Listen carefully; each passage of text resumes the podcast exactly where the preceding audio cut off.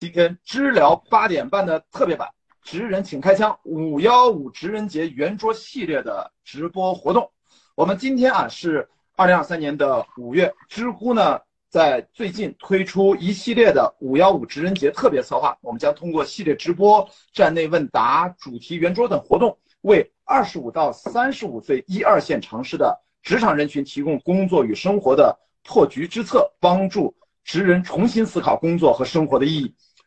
圆桌直播呢，作为知乎站内重要的内容形式，是站内用户进行专业讨论的优质阵地。今天我们是诚邀了几位专业嘉宾，在进行线上直播连麦的形式呢，共同探讨职人关心的话题，提供专业的决策和建议。今天我就赶紧把这个题目先给大家扔出来，就是打引号的“请假羞耻原来是种病”，职人如何舒适做自己？那么我们今天在介绍三位嘉宾啊，请各位自我介绍之前，我先自我介绍一下，我是今天的主持人，呃，其实是退居二线的一位电影人啊，前电影制片人，但现在我后来这之前十几年一直在参加呃全世界各地的从陆地到海洋的极限耐力运动，当然也是知乎的最早期刚创建期开始的呃热心答主。最新的一个身份，我看到今天啊，有几位都是博士，我只是一个博士生啊，转换到一个专业，现在上海交通大学的设计学院啊，从电影学转到设计学来读书，这是我大概的一个背景。而我其实也至少有十几年的在办公室、在公司独立工作、自己创业的这样的工作经验，也是一个标准的职人，呃，年纪也不小了，所以我非常高兴能跟三位在这里相遇，而且我们今天。会跟大家有很多互动吧，因为评论区的朋友啊，大家你们要留言。同时呢，我们会每隔十五到三十分钟左右时间，我看我们的知乎平台为大家准备了丰厚的中间的随机抽奖，千万不要离开。好，我就介绍到这里。我们这样吧，按照顺时针，我不知道我看到的画面是不是这样，在我的画面的这一边是我们的狼宝，能不能先从您开始做一个简单自我介绍？好的，好的，好的，我还以为可以先从女士开始，哈，那留到最后，对，女士我们留到最后最隆重啊，留到最后。可以，可以，可以，好的，好的，好的。那既然关老师我们的主持人 Q 我了哈，我就当仁不让啊，我第二个。您就叫我雅迪吧，就千万别客气。好的，好的，雅迪叫老师，我现在是学生啊。嗯，你讲，没问题，没问题。对，好，嗯嗯，好，谢谢，谢谢雅迪。啊，大家好，我们直播间的小伙伴们，大家好，是呃，另外三位我们的呃，今天对谈的这个。各位知友们，大家好啊！我是狼宝啊，大家也可以叫我小狼。啊，我们就是对聊的过程当中，就可以直接叫我叫小狼就可以哈。啊，我现在呢是一个呃，在大学里边做大学老师，呃，我是社会心理学博士。那呃，在那之前呢，在就是进入到这个大学的之前呢，我在这个一家一家企业里边呢，也做过一段时间的实习。所以呢，有这个企业的这种实习的经历，然后现在呢，也是一名大学老师，有这个大学的这种呃教学啊、科研的这样的一些工作的经历，那就很期待今天能跟呃几位朋友一起来聊这个话题。啊，对，那我先介绍这么多。嗯，谢谢谢谢小狼，哎呦，谢谢狼宝其实也很好听。那我们请请呃申晨玉老师，然后给我们做一个介绍。哎，好嘞好嘞，呃，大家晚上好哈，那个感谢。雅，我就直呼其名了。雅迪的介绍，对然后呃，很高兴今天晚上能跟大家在这个平台，然后做一点讨论和分享，跟几位老师也能学习一下。我自己呢是呃，我我自己是学医的，我是我是一个精神科大夫，但是我在知乎上呢是回答一些心理学相关的一些话题，然后嗯。主要呢，可能跟跟一些临床也有关系，所以今天这个话题呢，请假羞耻，我们雅迪也抛出这个问题，说请假羞耻是不是一个病？然后其实哎，正好可可能跟我们医学这个临床医学或者说心理学还是有点关系，嗯，然后可以跟大家讨论一下，嗯，很开心。好，谢谢申博，谢谢申博，然后谢呃，应该也叫申医生啊。好，那我没关系，呃，徐悦来。呃，最隆重的我们今天的女嘉宾啊！好，谢谢大家把最后一个介绍的机会留给我啊。嗯，我呢跟大家不一样，我听说大家都是博士，还有博士在读生，我没有那么就是学历上没那么高，但是我可能经历上跟大家稍微有些不同，因为我是在国外读的大学，然后大学毕业之后就直接进入了美国的大公司，呃，等于说在有这个国外大公司的经验，就给资本主义资本家打过工，然后同时呢又回到中，然后回到中国呢，那我曾经跑了一个报社，当时我很喜欢写作，然后我就跑到一个报社去给这个一个报社里做了大概有半年到十个月的记者。所以我等于也给中国的公司，呃，一个大的报社，非常大的报社打过工。那我是在二零一五年回国创业，所以呢，我回国之后又成了一个老板，就等于说有一些小伙伴们给我打工。所以我的这个经历就是中西的企业我都经历过，同时呢自己也做了老板，所以这就是我的经历。然后同时呢，我是我跟大家不一样的是，我可能还有另外一个身份，就是我是一个一名女性，然后我是一名妈妈。我看这个请假休耻中，可能有很大一部分是这些要休产假、要带孩子、要给孩子请病假的妈妈们，所以我可以，呃，以他们的身份来作为一个呃怎么讲分享，来跟大家分享我的想呃想法和心得。嗯，你叫我齐悦，嗯，呃，齐月能不能再补充一下？因为我看到您的介绍是中国女性励志演讲平台创始人，还有您还有作家的身份，能不能把您的这个平台和您的作家的作品跟大家简单说一下？让大家在网上去关注一下，嗯，哇，太谢谢雅迪了。好的，我介绍一下自己啊。其实我回到中国之后呢，因为我在国外，呃，工作了很长一段时间，是一名会计师啊。当时是是做会计的，然后那个时候我发现，其实，在职场中，女性的表达非常重要。然后回到中国，我觉得，呃，中国女性在职场的表达有一些就是不专业或者一些障碍。所以就创建了一个平台，专门帮助中国女性去做演讲、公开演讲、说话。那么目前我有很多 CEO 女性 CEO 的学生，然后线下还有很多线下课程。呃，同时作为作家身份，我也说了，我是很喜欢写作，所以其实在大学的时候就开始写作。我出版了四本书，嗯，有不同类型的哈，散文，还有采访集，还有就是关于沟通。我出了一本叫《喜悦的沟通课》的这个书，而且我的课程在网上全网。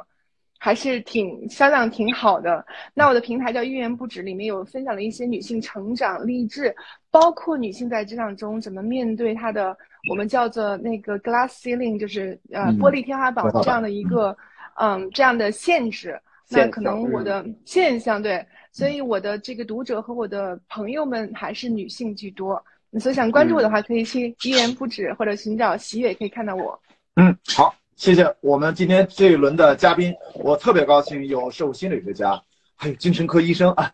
然后还，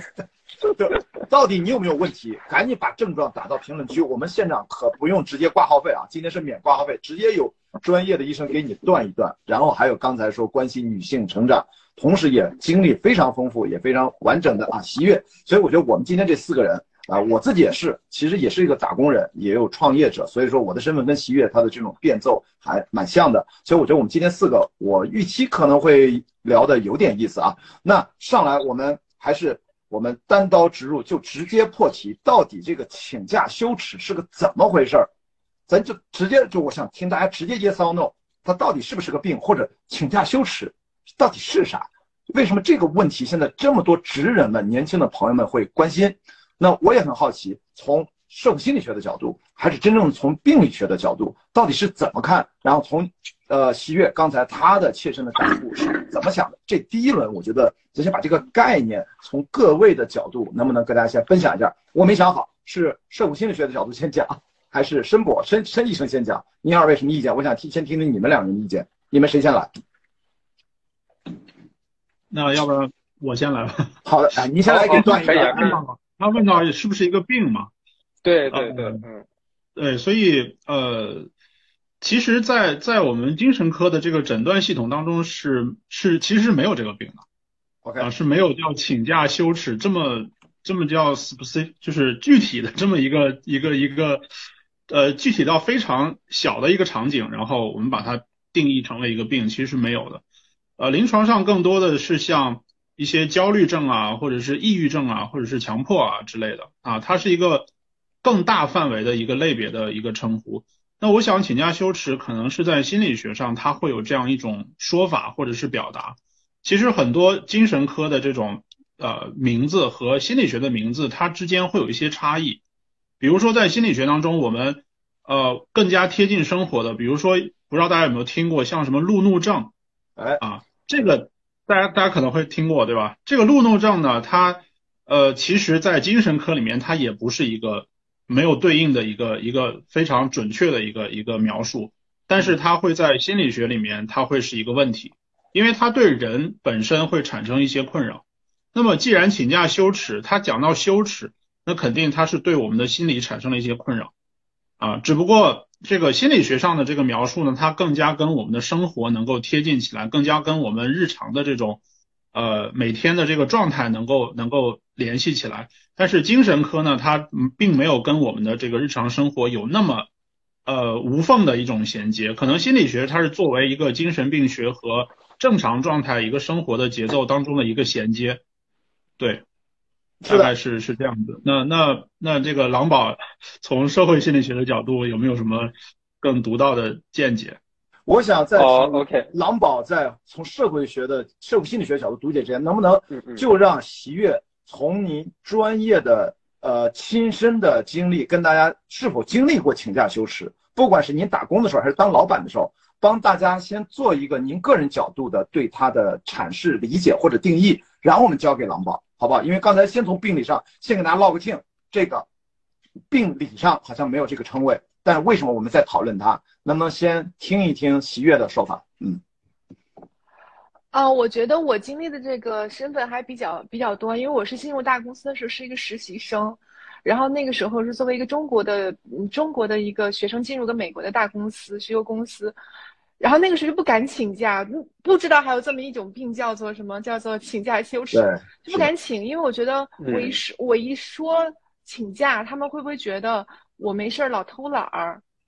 然后同时在实习期你就更不敢请了，你你实习期八个月，你老请假，然后万一那个就是被这个老板看不上眼，你不就拿不到工作了吗？所以当时实际的情况是我姥爷去世了。然后那个时候我又是我姥爷带大的，我就特别伤心，但是我又不敢跟老板说，连一天假都没敢请，然后就一个人下班就在家里哭，嗯，这是，然后这个是在年轻和实习的时候职位比较低的时候，等到稍微职位高了一点之后，就有了另外一种请假羞耻，就是就觉得如果我要是请假，如果我的进度跟不上，我是做会计的，如果我这个报表晚交一天。然后会造成多少损失？会不会被我的同事，比如说我的同僚们排挤？有人会不会打小报告？呃，会不会有人在背后说我就怎么怎么样？然后同时在那种情况下，大家都会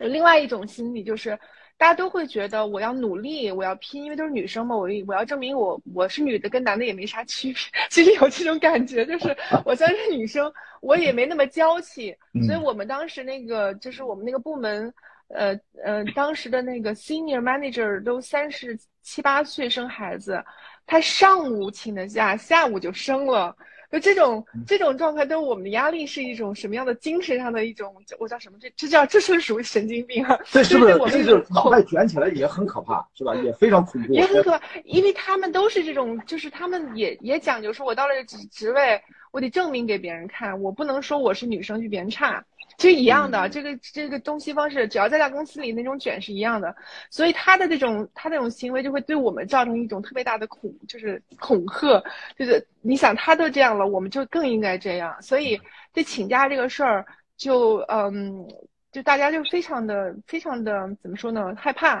然后，但是但是西方有一个规定，其实西方有一个明文规定，叫做你生病了就得请假，因为如果你不请假，你就就是叫什么？对对，整个办公室是造成一个 toxic，就是就会传播传播病菌，所以那个时候你又卡在说，我到底请还是不请？所以我们就会，我会我会做个什么决定？我会觉得，我如果感冒了，每个人都听到我鼻子就是已经不出声了，然后呢，我呃就是又擤鼻涕这种，我马上就请，因为不然的话，每个人都会给你白眼儿。但你真病了，你这个就是你是内内伤，或者你就是根本就已经就就是很很难受了，别人看不出来的时候，你又决定不请，所以这这是我我觉得一个很严重的请假羞耻羞耻叫什么羞 羞耻症哈。但是你们有没有发现，其实做老板也不敢请假呀？反正我当了老板之后，我看到小小伙伴们上班，嗯，我也不好请，我还我还得因为作为一个小老板，因为我不知道那个，嗯，雅迪老师，您您是当时是大老板还是小老板？我当然是小老小老板了。你作为小老板，你也不敢请假，你会觉得我请假了，我一不去办公室，那小伙伴就觉得那那对吧？那我也可以随时请假，我不干可以请假，我还可以发飞。老板也有可能有请假羞耻，所以说这个四个字儿可能并不一定只是适用于呃打工人，也可能老板也有可能会遭遇这个困境，好吧？我我们在进行下轮讨论之前，我赶紧插给大家，现在倒计时最后三十秒，我们今天本场。直播中间会有多轮奖品送出的，第一轮马上就要开奖了。你要抽之前一定要点关注我，关注我你才能抽奖，所以赶紧啊！如果来不及，现在还有倒数十五秒。这一轮的奖品我看了一下，是给的中国联合航空随机飞兑换卡，价值两百九十八元，一共有三张，好吧？那下一轮我会，大家会经常注意我们今天屏幕的左上角，我会时不时的扔上去，大家就去抽。好，已经开奖了，好，三个人抽中了，双色玫瑰。飞鼠 BJ 老少女王凡凡，好，这三位注意你们的私信，会回头会查收你们今天的奖品。我从来没有见到我们聊天内容，听听这么重要的干货，还能随时抽大奖。那我们尽量这个环节压缩少一点时间，把更重要的内容给到我们的嘉宾。那狼宝，你听到他们二位的分享，能不能从你的角度到底说说这个请假羞耻是怎么回事？不是病，而且呢，职人和老板。都可能陷入这个困境，这到底这四个字背后意味着什么？能不能听听您专业的读解？嗯嗯，好，谢谢谢谢。对，它确实不是一种从精神科的角度来讲啊，它确实不是一种病哈。但是我觉得从社会心理学的这个角度，真的可以给他一个很好的一个我们说解释或者一个注解。其实就是，其实就是无论是职人还是这种普通的打工人，还是老板，那其实大家都会对自己有一种这种。呃，社会角色的一种期待，就是比如说我作为老板，我应该怎么做，或者我认为我作为打普通打工人，我应该怎么做。那我被有了这种期待之后呢，如果我偏离了这种期待，我就会觉得很不舒服。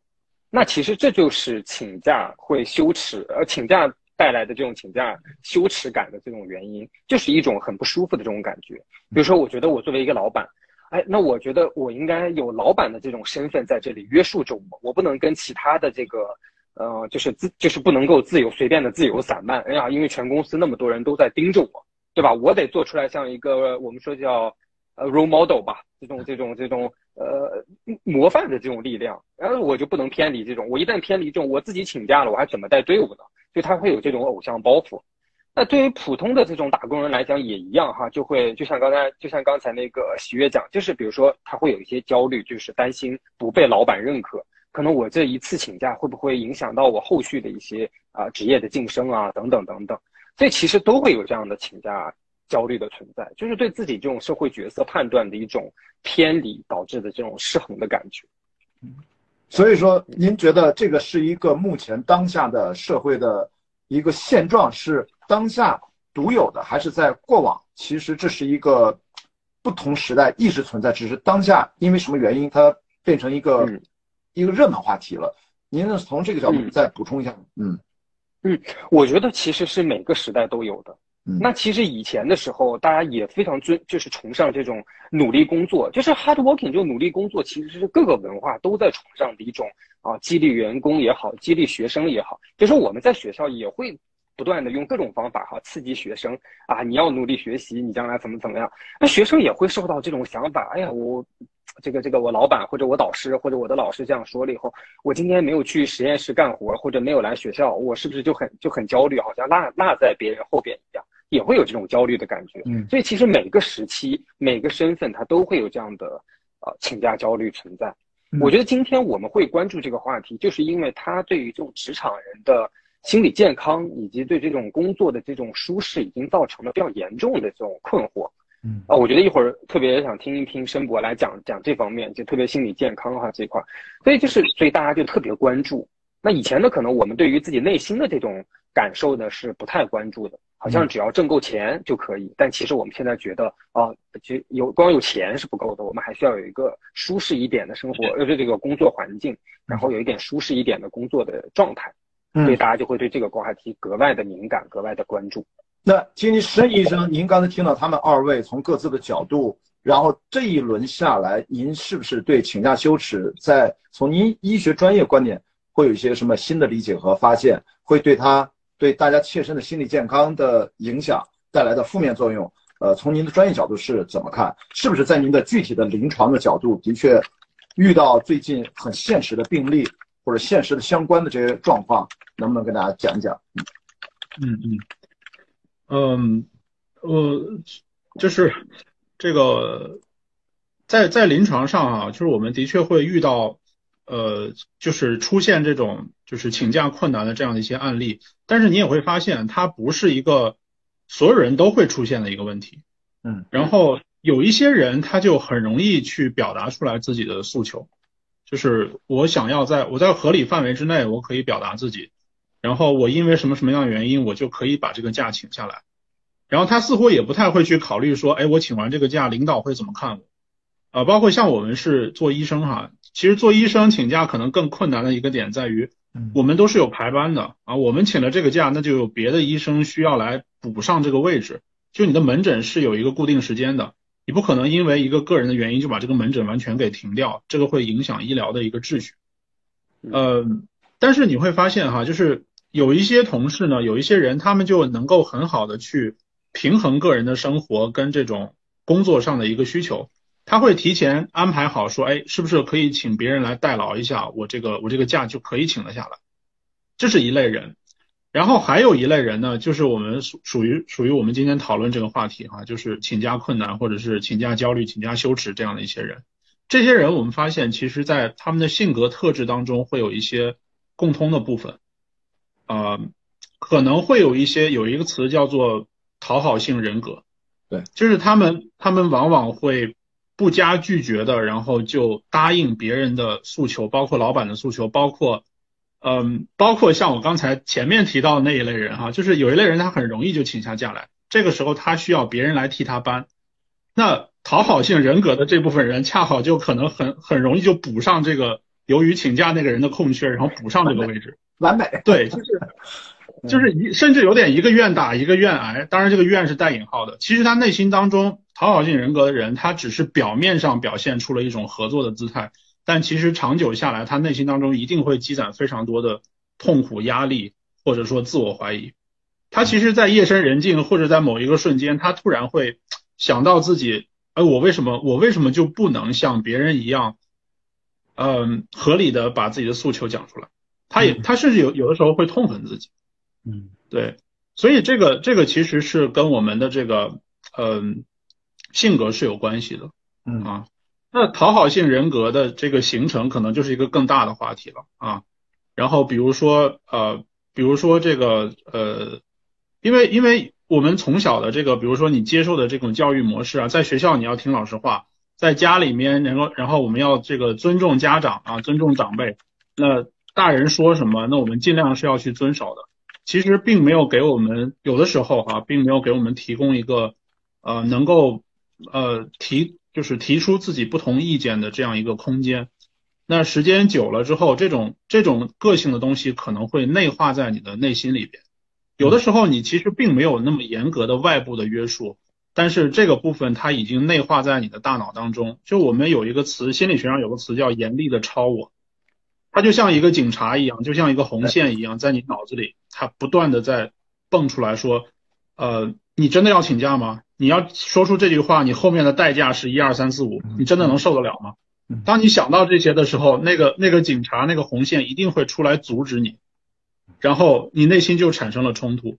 所以严厉的超我是很多，如果跟临床疾病相关的话，严厉的超我它是很多所谓神经症的来源啊，包括焦虑，包括强迫，甚至包括一些神经症性的抑郁。嗯，对，所以这种时间久了，这个我刚才说了，就是这个心理学它其实是。它其实是精神病学和正常生活之间的一个过渡嘛。嗯。那但是如果这个心理问题持续存在，它的时间足够长，然后强度足够大，它很有可能会转化成我们的范畴。就是他这个患者，这个人他真的有可能，就是你你本来是一个请假休息的人，但是一年两年积年累月的，那可能就有可能你会变成一个焦虑症的患者的一个身份来出现在我的门诊里面。这个真的是有可能。我突然意识到，我们今天这个对话、这个选题、知乎发起这个活动非常有现实意义，而且有特别的积极的价值。我们千万的叫一开始只是请假羞耻没有问题，千万不要滑向另外一个啊，进入到申医生的管理范畴那里面，那滑到那里面就就有问就有问题了。因为你刚提到严厉的抄我，我不知道呃几位是不是《灌篮高手》的受众，因为我前两天在电影院看《灌篮高手》大电影，在国内正在公映。里面赤木刚宪摔倒之后，是不是他突然蹦出一个小小怪物，然后就一直在诱惑他，然后其实就有点像另外一个，你算了吧，放弃吧，就是在劝说他，结果被赤木刚宪啪一巴掌把他拍死，站起来继续战斗。就是每个人都会有一个声音，站出来说一些反话，不停的在诱惑着我们。我觉得这是给我一种感觉。而且刚才还有一个角度，其实您提到了一个非常关键的，我觉得就是一个比较本质性的问题了，就是到底这事儿是怎么来的？听上去，几位嘉宾说的自己的观察、亲身感受，这是个普遍性的现象。请假羞耻，好像是不是这是一个独有的？我都别说中国了，这是不是跟东亚文化有关？因为最近有一个剧非常火，叫《Beef》，怒呛人生，对不对？里面有一句经典台词，大家说不要拿你们这帮西方的心理治疗那套逻辑来套用我这个东方的大脑，完全不管用。所以我的这个问题。想听听另外两个嘉宾，包括席悦，刚才他们二位说的，是不是有一定的普遍性意义？是不是有点跟东亚文化紧密相关？以及您在美国工作的时候，是不是西方好像也的确在这方面？你刚才已经提到了，好像请假休止这个问题就也存在，但是不是没有那么凸显？席悦，能不能听听你来聊两句？啊，我觉得刚才其实。呃，申博士，你说的非常清楚了，因为他他在里面讲到了，其实是一种秩序的遵守，叫做，嗯，就是说，当我们从小做好学生，然后呢，进到一种秩序中，我们就开始有一个呃约束，甚至说我们会听老师的话，然后等你进到大公司，其实也是一样的，你会听上级的话，然后你会看上级的眼色，你会，呃，潜移默化的遵守这个公司的文化，这个文化其实，就比如说。这个文化其实没有人说你应该加班，这文化也没有人说你不可以请假。但是我看到了我怀孕的那个这个上司，他他就是不到生那一刻，他不敢离开办公室的时候，我们就会被震撼了，我们就会被制约了，我们甚至被强烈的给暗示了。我觉得这种文化其实不是东不是东亚文化，也不是西方文化，它是一个在制度下人和人竞争中潜移默化带来的。比如说刚才说的是焦虑感，但是我觉得更多的是一种恐惧，一种它其中带来一种 fear，哎哎害我哎害怕我我很害怕我失去，我害怕我跟别人不一样，我害怕落后，我会我害怕我变成那个 loser，就是我变成那个被抛弃的人。所以我觉得这里面其实，嗯，文化是一一文化是一种类型，可能东亚文化更多的是好孩子的文化，嗯，就听爸爸妈妈的话。但是进入西方，其实你还是进入了一个大的西方的一个管理框架中，而这个框架中，其实，举例说明，你看那个谁，那个那个叫什么马斯克，对吧？马斯克他就特别自豪的说，他说我们在那个德国开了个新的工厂，然后在这个三百多天里面没有人请假，就是就你会说，对吧？他会把这种东西作为一个公司的文化去强化下去，所以它并不是一个东亚和西亚呃的文化，而是当你进入一个集体主义。我们可以叫做集体主义吗？你会被呃文化被被社会，可能这跟社会社会心理学更相关，应该跟小狼的这个研究更相关。你会被这个东西给罩住，被被被被套在里面，然后你就会趋同他们的行为，谴责自己的行为。最后就是刚才那个嗯，这个雅丽说到的一个，就说什么放弃吧，放弃吧，那个其实不是。呃，严厉的超我，那是严厉的放弃的那个，就是小小恶魔。对对对，严厉超我就是说，那个那个应该是那个不要放弃，不要放弃，不要请假，不要请假。对对对，我是是这样。总有一个声音，他有两个小恶魔啊，那个电视里面只出来了一个。再听听，一个是天使，一个是啊，哎，对对对，就这个意思啊。然后在听听狼宝的专业意见之前啊，大家可能又看到我们的直播的画面的左上角有一个倒计时的抽奖袋啊，又要马上打开了。这一轮的奖品啊，跟大家赶紧说一下啊，是林氏家具升降电脑桌。哎呦我的妈呀，我一听这电脑桌，我已经开始啊，怎么又我们想工作了？这奖品设置。价值我们可以抢吗？对，价值三百。对我太想，我太想抢这个了。对，你可以抢，可以抢，互相关注啊！我把你们都关注了，只要关注了都可以抢。好啊，大家也要关注嘉宾，关注主持人，然后才能参与这个抢。现在倒计时还有不到两分钟的时间，价值三百二十九元的林氏家居升降电脑桌，这个奖品的设置我觉得非常有沉浸感。我们在聊职人的这个请假羞耻问题，然后他就给我们发电脑桌，好吧？那我们接着来听元宝老师啊，对，不叫元宝，狼宝老师，怎么就元宝？狼宝老师，听听，刚才是喜悦在 Q 你了啊。对对对对，嗯，叫小狼就行了哈，就是对，不用大家对，没必要呃，不不用老师那个，对，呃，对，刚才就是直接的喜悦的话说，就是特别好，就一下把感觉就把话匣子就递到我这儿了，因为他说到这个文化的这个概念哈，我这里边其我这里其实有一个概念，正好也是分享给大家作为一个呃很有意思的一个现象啊，就叫做松紧文化，就它是超越了集体主义和个体主义的另外一个文化文化的一个维度，就叫做松紧文化。那个松文化呢，就是我们说的 loose culture 呢，就是就是松松弛的意思，而紧呢就是紧张的意思。就是发现有一些以，比如说中国，比如说日本，比如说韩国这样的东亚呢，它其实是比较紧张的。那它对于人的这种约束呢是很强的，而德国其实是西方国家里边紧文化特别强的，就是德国它是非常在乎那种秩序感，非常紧张的这种，而美国呢是典型的比较松散的一点的文化。所以就像就像刚才那个喜悦讲的这个例子一样，他这个马斯克他就不会在美国他自己的这个这个这个本土的这个企业里边说啊我们有多少员工没有请假，那是因为他的这个整体的这个国家的文化就是比较松散，但是德国恰好不一样。那我们其实就是我们中国自己啊，这也是这种比较紧张的，那么对人的这种约束呢也是比较强的这种社会规范的这种约束，所以呢大家就会觉得请假就是一个不好的事情，首先就觉得请假是一个坏事儿。所以，我们一旦做了这样的加引号的坏事，你自然就会觉得不好意思。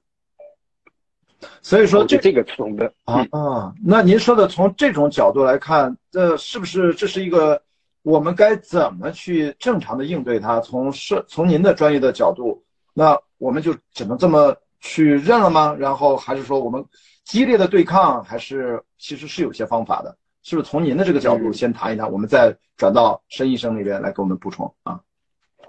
我们该怎么？我觉得就是，嗯，我觉得就是在文化的层面，确实哈，我们因为我们很难改变文化，所以我们只能是从自身去做起。那我其实接着刚才那个申博说的有一点，他讲到了这个讨好型人格，我这边有一个想分享，就是叫做完美主义。其实你看什么样的人特别容易产生这种请假羞耻，就是那些完美主义高的那些人，因为他把什么事情都想做的特别好，他想。永远把这个事情做到一百分，甚至超过一百分，那他就会觉得哦，我一旦请假了，我一旦脱离了这个正常的所谓的正常的轨道，不能做到一百分了，我就会变成一个生活中的这个失败者，一个 loser。所以我觉得去降低这种完美主义倾向，可以帮助我们很好的去避免这种请假焦虑。你努力去做就好，但是不要太追求最最终那个结果的那个那个完美的那个那个那个部分。如果只有这种情呃完美主义太高的话，那就会让你时刻都紧绷着那个弦儿。所以我觉得我们的文化可能是紧张的，但是你的内心其实可以稍微松弛一点。哦，您从松紧的这个角度来进行这个阐释啊，所以说可能我们没有必要那么完美主义啊。这是，但是从从医学的角度下，丁的申医生，您觉得他这个读解，但是真正当您遇到您的我们叫病患了，您您见到时候可能已经。涉及到可能他会已经比较严重了，那您一般都会给出什么样的建议和应对方法？嗯嗯，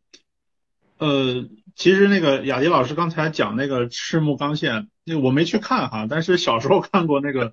那个那个动漫是看过的。对。然后他脑袋里出现两个小人儿，他其实正好可能代表着刚才说了，我说了一个词儿叫严厉的超我，那其实就是弗洛伊德的那个理论里面，他有三个我嘛，就是本我、自我、超我。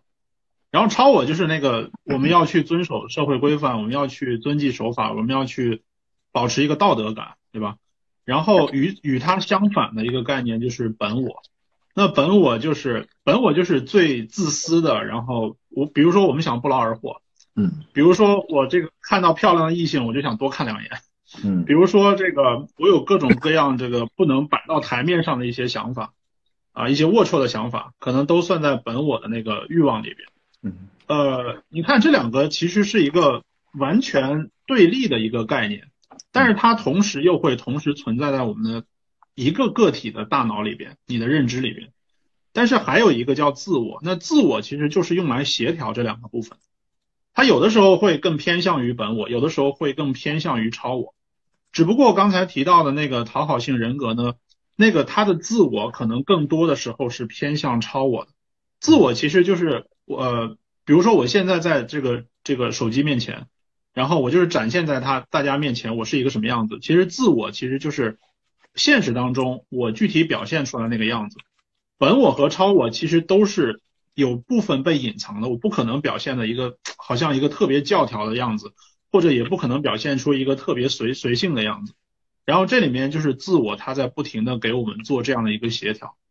那好的个体，或者说呃心理心理比较健康的一个个体呢，它其实这个自我，它就我们讲叫叫一个灵活的状态，它会根据不同的场景进行切换。比如说这个。这个有一些严肃的场合或者偏正式的场合，那我自然是要偏向超我一点，我的着装要得体，我的这个呃我的我的这个语法，我的用词，我要这个好好认真的去想一想。但是如果我独处的时候，我可能就会松弛一些啊。但是只不过你会发现，讨好性人格的人呢，他可能会时刻处于一个相对。就像狼宝刚才讲的，时刻处于一个相对比较紧绷的状态，紧张的，嗯，对，他的那个松弛的部分占比太少了，他的自我并没有把足够的空间和时间分配给他那个本我的部分，所以才会导致他会长期处于一个紧张的状态，他有可能就会导致我们最常见的就是失眠嘛，就还有就是我们心理上的自我怀疑和自我否定，嗯，对，然后一个人如果长期失眠的话，那出现一点。抑郁症、焦虑症，那太正常不过了，对吧？就是所以，所以，嗯，如果一旦就其实睡眠是一个很重要的指标。如果你因为请假羞耻这种事情，然后导致了你夜不能寐，然后入睡困难、早醒，然后垂死病中惊坐起的那种感觉，一定要及时的去 求助，或者说想办法去先改善一下你的睡眠。嗯，对，不要不要真的某一天，然后跑到我的诊室里边说，哎呀，医生，我我我好像不行了，控制不住了。对，我们要防患于未然。嗯，好的好的，防患于未然。然后今天习月，您是您睡眠怎么样？刚才听到申申医生在讲这些，我看您的眼睛一直在。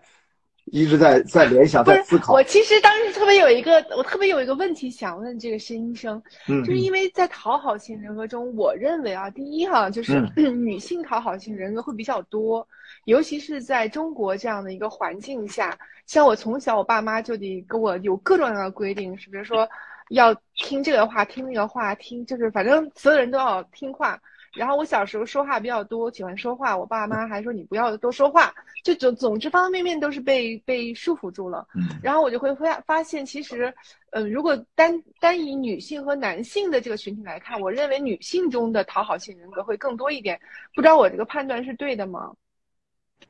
嗯，我其实没有调查过关于讨好性人格的这个性别分就是比例哈。但是有一个数据，就是抑郁症和焦虑症的这个男女比例是女性大概是男性的，就是二比一的关系。哦，就女性才二比才才二比一，才二比一，才二比一，这个。因为我发现疫情过后，我的那些闺蜜们好像都抑症，呃，闺蜜们抑郁症了，男性朋友们都高血压了，就是那种就是脂肪比较 多的那种感觉。对所以这个有一个差别，就哦，抱歉，我我我稍微解释一下，就是女性她可能其实在表达情感这个方面，其实我我不知道狼宝认不认同这个观点啊，就是女性她在表达情绪方面可能是要这个能力可能是要超越男性。所以女性她更可能会表达出来哦，医生我我这个我最近比较焦虑啊，我最近不开心啊。但是男性他可能会出现一点叫做抒情障碍，就他不没有办法找到一个很准确的词汇来描述自己的情感，就他可能相对于女性来说哈，当然不是代表所有个体啊，他相对女性来说，他这个群体的特征就是，嗯。可能表达上可能不如女性那么的顺畅或者是流畅，嗯。嗯，然后所以男性更多表现出一些躯体化的症状，嗯，就是他他包括高血压可能也跟这个我们的焦虑症之间也有很紧密的关系，这个叫躯就是叫做心身疾病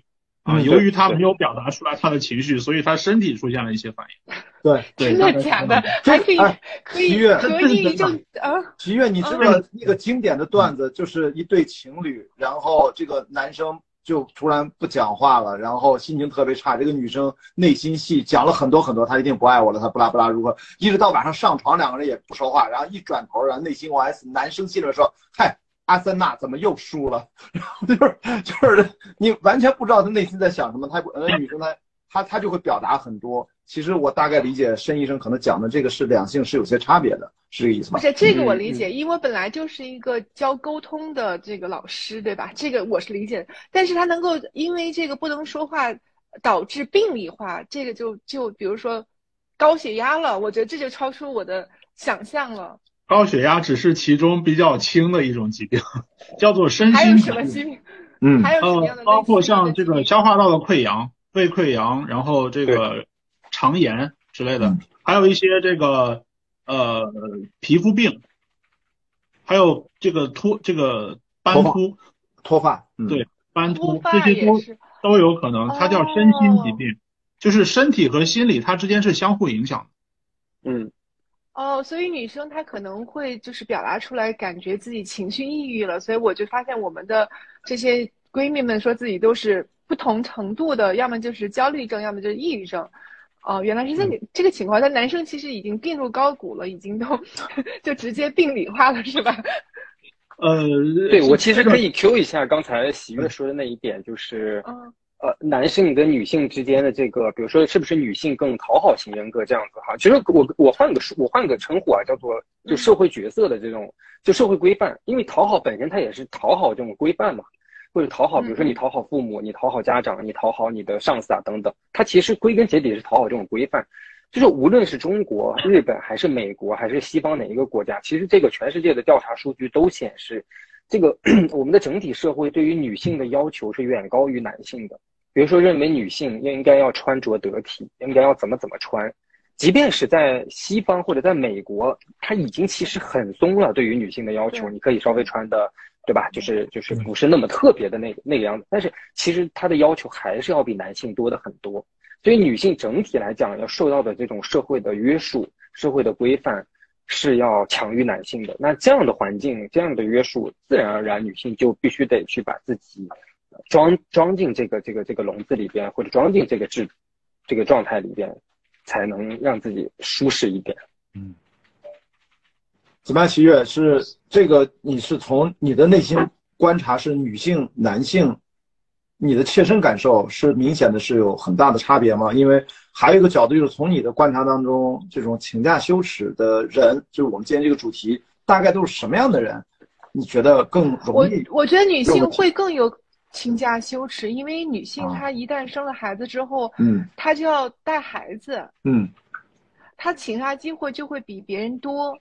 然后，如果在一个大公司中，如果男女比例是一样的，她就会更不好意思请假。哦，虽然她的理由是正当的，但是她依然会觉得我请的次数是不是有点太多了？是这对，因为其实不管是说实话，不管是中，就是我们刚才说的西方和中国。那就是西方其实会有明文规定，但其实明文规定的背后也是因为带孩子主要是女性，对吧？所以比如说孩子，比如说孩子他的，嗯，尤其是我们家宝宝小的时候，经常是我不知道那个申医生还有这个，呃，狼宝还有你们都是有孩子吗？还是现在我没有啊？申医生有，哦，我没有，嗯。所以如果孩子生病了，是谁带孩子去？从从这个把宝宝从幼儿园接出来呢？从哪里接出来？从幼儿园，比如说老师打电话说把宝宝病了，我孩子还没上幼儿园。啊，这是那假如呢？肯定还是妈妈吧。嗯，我我这么说吧，就是就是这个孩子越小的时候，肯定是女性照顾的越多。嗯，但是但是有一个有我看过一篇文献哈，就是男有了孩子之后，男性和女性会呈现出来不同的压力。嗯，呃，就是女性可能在哺乳孩子，或者是比如孩子这个晚上睡不好觉，然后起来需要呃吃夜奶之类的，那肯定是妈妈的这个角色要更辛苦一点。呃，但是父亲在这个角色里面，他他可能会呃。我那篇文献是讲他可能会有更多的这个经济上的压力，就是因为家家人里面多了一多了一个人，可能这个孩子的花销也也比较大，所以他可能是不同角度的这样的一个压力。但是我理比较理解您哈，我非常认可您刚才说的，就是孩子在小的时候，其实我我我也很认可说，其实是女性的付出肯定是要超超出男性很多的。对，毕竟怀孕的那个十个月的那个时间真的是，呃，可能我们没有办法真正真正的感同身受吧，只能是看在眼里。嗯，因为你们刚才提到了英隆马斯克说他也玩命卷，而且他都以大家。不请假而感到某种骄傲了，更不用说，他直接把 Twitter 好像百分之七十还是百分之八十的人都直接砍掉了。我看到最近接受采访还说这可棒了啊，就就就应该你不就是个群发短信功能的网站，说的特别夸张。但是我们也看到对应而言，刚才好像喜悦是不是也提到，在美国很多公司他们其实是鼓励你请假的。当然比较有代表性的，因为国内也出过这样相关的书嘛。我记得几年前是吧？那个奈飞什么流行文化，奈飞文化手册什么的，他甚至奈飞文化手册，嗯，对他甚至告诉你说，强制你去休假，而且告诉你，休休假的时间是没有限制的。在我们可能中国呃中国的职人们、年轻朋友们，这都很难想象。所以说，是不是这又是另外一种职场的文化？是不是他们这种文化就可能就完全没有？请请假的这个羞耻还是怎么样？能不能对比的说一下？今天喜悦，我不知道从这个角度你是怎么看的啊？是不是有两个极端？我觉得，我觉得他这个极端是属于已经把这个，嗯，怎么说呢？就是把他的公司特点夸张化了啊。我觉得奈飞在做这件事情之前，首先它的是一个高利润、高成长型的公司。谷歌在高利润、刚成长型的时候也是这样的，就恨不得说你你在你你都可以对吧？你可以办回家办公，你可以不用来上班。那其实我真的见过有这种公司，就是把让那个员工都在家里上班，把自己的公司弄垮了的。就是当时我在加拿大的时候，有一个公司叫做西叫做 Notel，叫做西北电讯，当时他们的。就是因为公司太挣钱了，就觉得你们不来公司，我们照样可以赚钱。就是你们在家办公，尤其是工程师，你在家办公吧，不用过来了。嗯。但最后其实，在管理层面上会出现一些问题，所以我觉得它这个像奈飞的文化和谷歌文化，它只是一个个例，它不是一个普遍意义上的，嗯，这样的一个公司文化，尤其不是大部分的，就我觉得百分之八九十以上的公司还是一种呃请假羞耻的文化。嗯。不管是在西方还是东中方啊东方，不管是在 IT 公司还是在能源公司或者在金融公司，大家其实都是一样卷的，都是被这种文化裹挟着，同时就是被这个社会身份，刚才说到的社会身份给给压迫着。所以这就是为什么我觉得这个嗯那种极端极端还是比较少的，它其实不是一个真正的我们在讨论的一个正常的社会现象。明白了，那我呢，这延伸的再问一下喜悦，那当下，因为你也提到了刚才身边的朋友近距离的观察，您在现在职场的第一线的这样的一个视角，那么过去这几年过来，那么目前呢，您接触的观察的这个环境啊，现在这个算是职场环境，包括年轻人在就业，现在这些公司的经济发展整体的状况，从您的个人角度，现在这个环境它是是容易滋生这种职场羞耻吗？还是说，其实可能会有什么新的变化？你让我说实话吗？我觉得这说点实话。我觉得就是实话，就是这两年你不觉得它更卷了吗？嗯。这两年既然更卷了，它就会自然带来，就是尤其是年轻的员工啊，我觉得其实资深的员工他会觉得我的这个经历已经资历到这儿了，我已经是一个，比如说不管是从技术上还是在行业中是有一个身份的人，我可能没有那么大的危机感。嗯。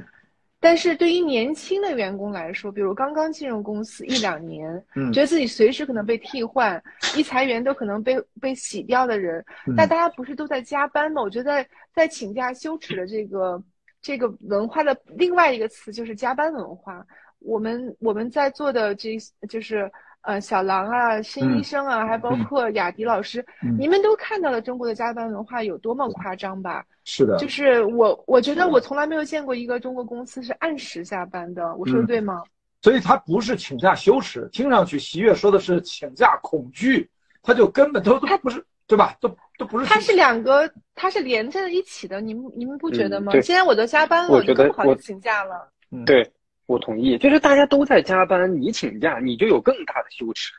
就如果是没人加班，你请假。对你羞耻可能是，比如说我们举个例子是五分，那现在大家都在加班，你请假，你的羞耻感一下变成了十分。嗯，哇，所以说那是不是医生也是？是医生也有这个状况吗？就是别说请假了，嗯，就是你不加班，你就正常下班，你都甚至会羞耻。对对对，是的，是别说请假了。正正常上班，族都我是不是我是不是把这个题带走了？但是我说的真的是个社会现象。他，我我觉得从了，就是说实话，我们虽然在西方有这种，呃，请假羞耻这样一个现象，而且女性可能更多，越越到这种像密集型的公司，比如说像会计师公司、律师事务所，他可能就会更加的压力大一些。但是起码要按时上下班的。嗯，如果你敢下班带我加班，我是要跟你。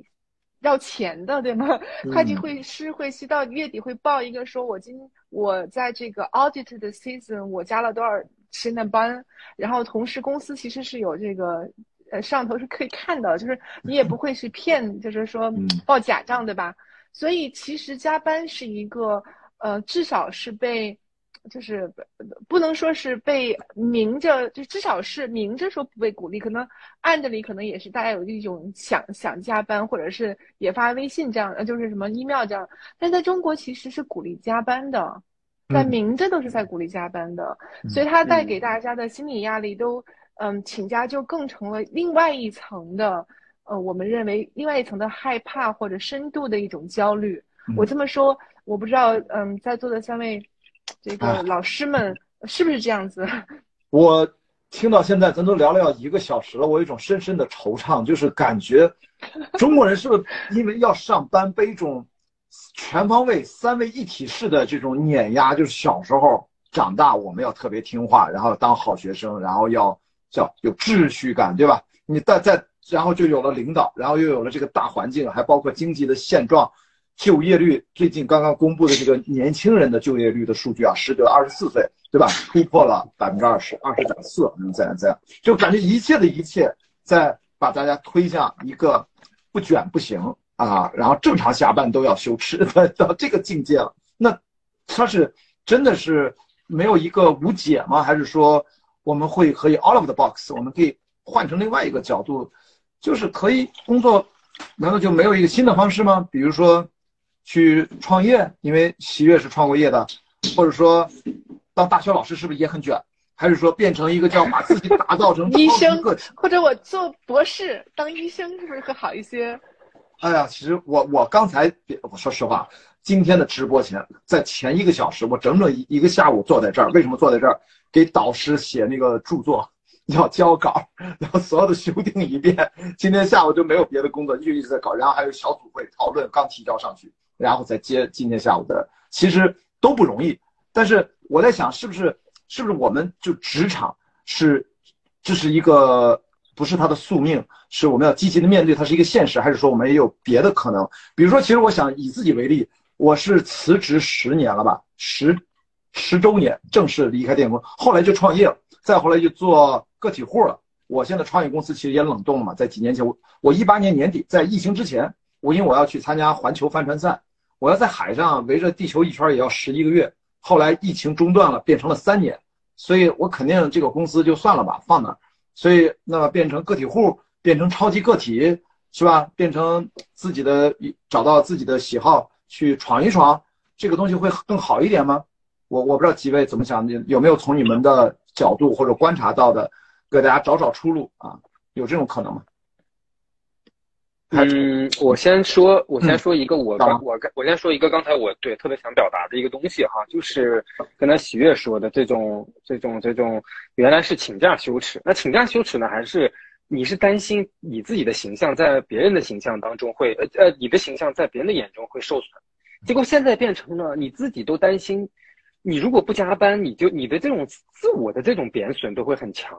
我在做我们今天这个访谈之前呢，还还真的是做了一点功课哈。我找了一个文章，我不知道就是能不能看到啊，就是一个一个一个社会心理学的研究。嗯，这个这个文章呢叫做 The Moralization of Effort，嗯，翻译过来呢叫做努力的道德化。嗯，什么意思呢？就是我们把这种努力啊，就是这种 hard working 这种努力呢，已经把它道德化了。它已经不是我们衡量我们产出的一个标准，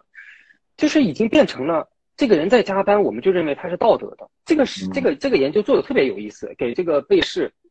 这是美国的被试啊，这个不是中国的被试，给这个美国的这个这个人呢去做做做调查，然后就告诉他们说，哦，这个人做了十小时，其实他是磨洋工。但另外一个人呢，做了六个小时，然后就问他，就问那些人，你觉得哪个人更道德？结果大家居然觉得那个十个小时的人更道德，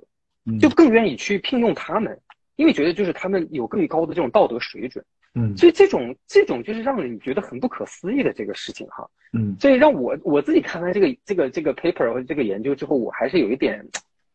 怎么说呢？有点悲观的哈，就是如果大家把这种东西都很道德化以后，就会陷入一种自我批判。嗯，我不跟着别人卷，我就是一个不高尚的人，我就是个羞耻的人，我就是个不好的人。那那回应一下刚才你说的那个，对，回应一下刚才雅迪问的那个哈，我倒觉得自己创业之后更难。嗯，就是很难，也其实很难摆脱这种所谓的这种请假羞耻也好，或者是放松，就是就是会有这种放松羞耻。哎，小小狼，我打断你一下，还剩一分钟，我们要开第三轮奖，就是正好这个奖适合刚才不是办公桌嘛？这个奖我说一下啊，是瑞士达躺椅折叠午休沙发靠背椅，然后可以让你再躺歇会儿，所以大家。点点彼此的关注，太需要这个。嘉宾们也可以跟着抢，好适合请假羞耻的人，赶紧抢到这个。对，赶紧抢下班的时候赶紧休息。对，先给你办公桌，赶紧让我们躺平一下，再给你一个躺平的机会。所以你看这个奖的安排啊，都还有逻辑的。但是呢，只有一个，价值三百一十九元啊！再说一遍，瑞士达躺椅折叠午休沙发靠背椅，好吧，就这一个，然后让大家抽走。还有最后的十秒钟，来，我们看看是被谁抽走，因为看谁在躺平，谁抓住这个今天直播间唯一的躺平的机会啊！很多人都说需要。好，最后一秒，来，我们看一下，我们恭喜这位，哇哦，文文文丫抽中了瑞士达躺椅折叠午休沙发靠背椅，好吧，你有了一个躺平的机会，安慰一下吧，安慰一下，在直播间啊，恭喜你三百一十九元啊，价值，在稍后啊会有。人收到私信会联系你给你发货的。好，那小王，抱歉，刚才把你打断了，你刚接着讲。好的，好的，好的。对我自己真的觉得，就是 这种创业了，并不会带来更好的一个结果，因为这种你你作为一个你你作为一个老板，你可能要对整个这个组织这个团队你要负责的更多，你可能真的更把自己的这个发条拧得更紧，就是担心会有这种一时的懈怠，就让整个团团队崩掉的这个这个担忧，你可能焦虑就会更大了。所以，我真的觉得做这种创业，可能我觉得啊，不是一个很好的一个方法，可能反而会让你这种焦虑更更更严重。喜悦点你呢？点你呢？创业 你你同意吗？我你同意？我其实真的是这样，就是我就想让你太了解了，因为其实这里面有好多，就是刚才两位老师呃在讲的，比如说完美主义者。嗯，讨好型人格，我这几个词，我觉得我好像都有。然后再来个处女座啊，您就齐了啊，好，可以，嗯。上升处女座，所以 真的是啊，好吧。这但是你发现，其实吧，我说句实话，就是真的能够，咱们说创业者，其实这个事情压力非常大的。嗯。怎么说呢？就是因为创业者他其实面临很多不确定性。我们刚才说的，在职场中，你有一个请假休息，那其实他起码是我知道，我请了假，大家可能会对我什么样的一种预期，而这预期可能很多是自己吓自己，是这样吧？其实自己吓自己不一定会是这样子，但是我们因为这些各种就是各种其他的这种想法哈，就就刚才说的那个小小小恶魔在我们身上就是说各种各样的话，所以但是其实创业它最大的一个问题就是它是不可预期性。它不确定性，你的风险是你你根本就不知道的。然后同时呢，嗯，小梁说，你看像这个，你会觉得我如果一旦松懈了，就会更会进更紧张。我一旦松懈了，万一这个公司就没了，不光是我的这个我的投入没了，我的这些员工的投入也没有了。确实是这样。就刚才说的睡眠啊，我觉得我之前睡眠是挺好的。然后我 在国外没创业的时候，嗯，我刚才问来着，我刚才问睡眠怎么样？我刚才没好意思回答。我我在国外的时候身体也倍儿棒，就是那种冬天不怕冷，夏天不怕热的感觉。就回到中国之后，我不知道是不是因为北京的空气不好，还是因为真的真的就是心理的问题，睡不好觉。我曾经我我曾经有四经常经常四点钟醒来，就我就在我不是吓唬大家啊，就是说要四点钟就总觉得好像有什么事儿就是要要想着，后背老有个那个就是那个那个那个。叫什么东西？齿轮？这是是不是这是不是精神病啊？就是新老师，你刚说的，我觉得后后面一直有东西在那里。但是我想补充另外一个故事啊，我就不说是哪家公司了。我有时候四点钟起来会刷刷朋友圈，突然发现，哎，怎么这有一个公司的员工还在那发东西呢？就比如说刚刚从公司大楼走出来，拍了一张这种就是人在走路的这个影子，说啊，这个凌晨离开公司。然后另外一个说啊，你也刚刚走，因为我正好认识这家公司不止一个员工。我想哦，天呐，我说我创业这么辛苦，其实职场人也不容易。这是一个凌晨四点钟的故事啊，所以我其实觉得刚才小狼说了，就是嗯，不管是创业还是职场人，其实一旦你进入了这种自卷，就是自卷自卷的状态中，都不是外面卷那种，就你你你是在什么样的情况下？都没有办法解脱，它不是一个我换一个身份，我变成职场人，我就就松懈下来了，我变成了一个创业者就松懈下来了。我觉得更多的应该是在自身的状态中去寻找，我怎么样在一个状态中去调整自己，让自己不管是作为创业者还是作为一个职场人，能够想办法降下来，能降下来。我觉得去年其实我自己做的比较好，就是因为大家都不怎么工作，也没人活儿。嗯，我就躺平了，我发现也睡得好了，吃的也好了，然后那个还减肥了那种感觉，所以我觉得其实还是可以做到的，不是说做不到的。那么既然在职场中，嗯，就是创业者可以，职场中也应该有办法去做这种自我调整。嗯，其实就是看在什么样的范围中，怎么样去调整。那我不知道哪，几位老师有什么好、更好的、更更好的方法吗？呃，今天申医生，您觉得？从您的角度，所以具体方法啊，所以这个狼宝跟这个这个这个欲言不止，就是你二位讨论完这个之后，我的一个感受，其实还是跟人有关，嗯，就看你这个你是什么样的一个特质。如果你你从小就是一个内核比较稳定的人，他不太会受你这个环境的变化，然后我就会发生一个剧烈的变化，因为性格它就是一个。长期稳定的一种为人处事啊，或者待人接物的一种一种呈现嘛，嗯，对吧？所以其实还是跟人有关。然后你比如说你你是个打工者，你在这个环境下你有请假羞耻，但是如果你你从一个打工者的身份变成了一个创业老板的这个身份，那你可能背负的相应的代价可能也会更多。你会想啊，跟我跟我创业的跟我一起干的那帮兄弟姐妹们，我是不是也得为他们考虑啊？嗯，对吧？所以这个其实就是，呃，但是我刚才在想哈，创业会不会，因为我不是个创业者哈，就是创业会不会有一个好处，就是它跟打工者的这个主动性和被动性的一个一个差别，就是打工者可能更多就是老板派什么活我来做什么活，就是这里面可能主动创造那个部分可能并不会特别多，当然不是完全没有啊，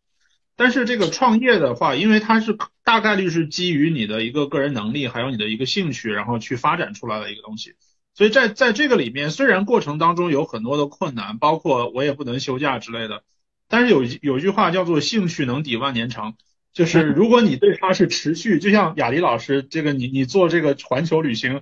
我相信那个过程肯定会遇到各种各样的困难和风险，但你能坚持下来，那一定背后有一个主动的东西或者兴趣的东西在支撑着你。我觉得这是一个一个很很大的一个一个差别。对，我不知道这个主动性和被动性会不会对我们的这个，呃，能不能请假这件事情产生一种影响？嗯，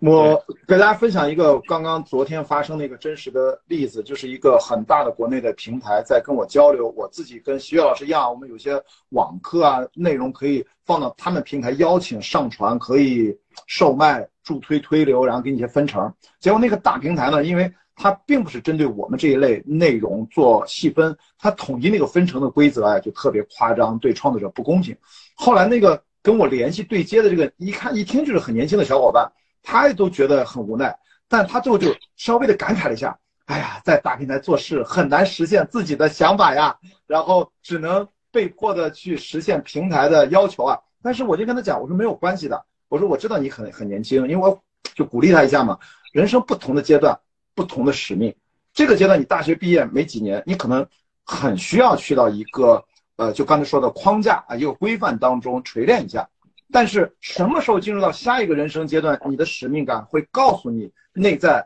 一种感受还是声音，说我可能想创业，我可能想辞职，我可能想 gap year，啊，在 gap year 就可以啊，你不要有人开玩笑 gap 什么 year，我们就 gap life，这一辈子就 gap 过去吧，你知道，那个就是另外，那是另外一种生活方式。所以我觉得可能在像刚才申医生说，我觉得就是要在不同的人生阶段去寻找自己的使命，然后。无论是哪一种，因为你每个人处于人生自己不同的阶段嘛，但是你要找到那个主动性，我觉得这个可能才能够有效的自我积极调整。我其实心态一直比较好，我按照大家刚才讲，你看我头发一直还挺多的，我每次理发都要刻意打薄，这不是炫耀啊，这个这让人听听了挺生气的，真的我这疯狂打薄，这是凡尔赛，这是凡尔赛，凡尔赛，别人睡眠睡不着，我永远说关下机睡觉。倒头就睡，而且我是 anytime anywhere，因为我超马越野跑训练出来，高海拔山上最累的时候，我们为了避免幻觉，都要超过二十小时，如果不睡三小三十二小时以上，几乎一定会有会有幻觉。我们都是持续的翻山越岭啊，奔跑负重啊，那环球发生再就不用说了，那个睡眠睡眠都是碎片化的。我十几年呢，早就练出来了，随时倒头睡，所以我的那个恢复的这个 circle 这个循环非常小。而且随时可以启动，所以我不是说我从来不累，高能输出，而是说我累的时候马上休息，然后马上充电，马上吃，然后马上恢复，那再继续工作或者再再继续做自己喜欢做的事情。这可能给大家一点点启发，就是还是把有可能腾出来的时间去呃锤炼自己的肉身身体，因为我们很多精神上的问题，刚才有个老师说了嘛，身心合一，身心病这个东西。别治心，别只奔着心去，你得统一的去锤炼它。所以我说，人生不同的阶段，就给点儿，呃，找到不同对应的那个阶段的使命的主动性，有没有可能找到？如果找不到，我我真的没什么建议。从我的切身的个人的角度，我说咱就去找自己喜欢的运动，去让自己出汗，让自己累，然后那个时候可能你的身心可能反而更容易放松下来。因为刚才不是在讲松嘛。这个要是不松的话，我那天开玩笑，别看那本，就朋友跟我说，他说看书嘛，他逗我，他说知道吗？放松就是幸福。我说是吗？谁说的？是吧？你说对不对吧？我是想，哦，有道理。他说当然是对的，这是佛祖说的。你仔细想想，是的，就是谁能放松下来，谁是最幸福的。我们刚才其实刚才小狼说了嘛，什么松松紧文化是吧？好像是，其实是是这个概念。所以我呢就自己分享一下自己的。切身感受，我觉得现在年轻人其实是非常非常有自己的想法的，所以我我突然意识到另外一个问题弹出来，那几位怎么看？好像有个流行词儿，什么整顿职场，年轻人整顿职场，就是他们其实可能也有另外一批人，根本什么请假、什么休息不存在，直接说下班就下班，到点就走，没准还经常向上管理。就这个是不是喜悦？有没有在你的现实生活当中 会有遇到另外的一类？可能他们身上天然不会请假休息，巴不得就到点就走，而且特别觉得理所应当。呃，下班之后不要打扰我，就这种，也会有吗？也会有。我觉得在这个零零后、九五后有这么一批小孩儿，嗯，但是就是我就会觉得，嗯，说实话，我就会觉得这个孩子他没有上进心，他有的时候还没做完事儿就把事儿撂下了，就比如说。那个这事儿做一半儿，他说：“哎呀，我不行了，我六点半要跟一个朋友去吃饭，这事儿我明天再干。”但是他他这句话放下来之后，可能还有三四个小伙伴要等着他把这结果持续的做下去。所以，嗯，怎么说呢？这个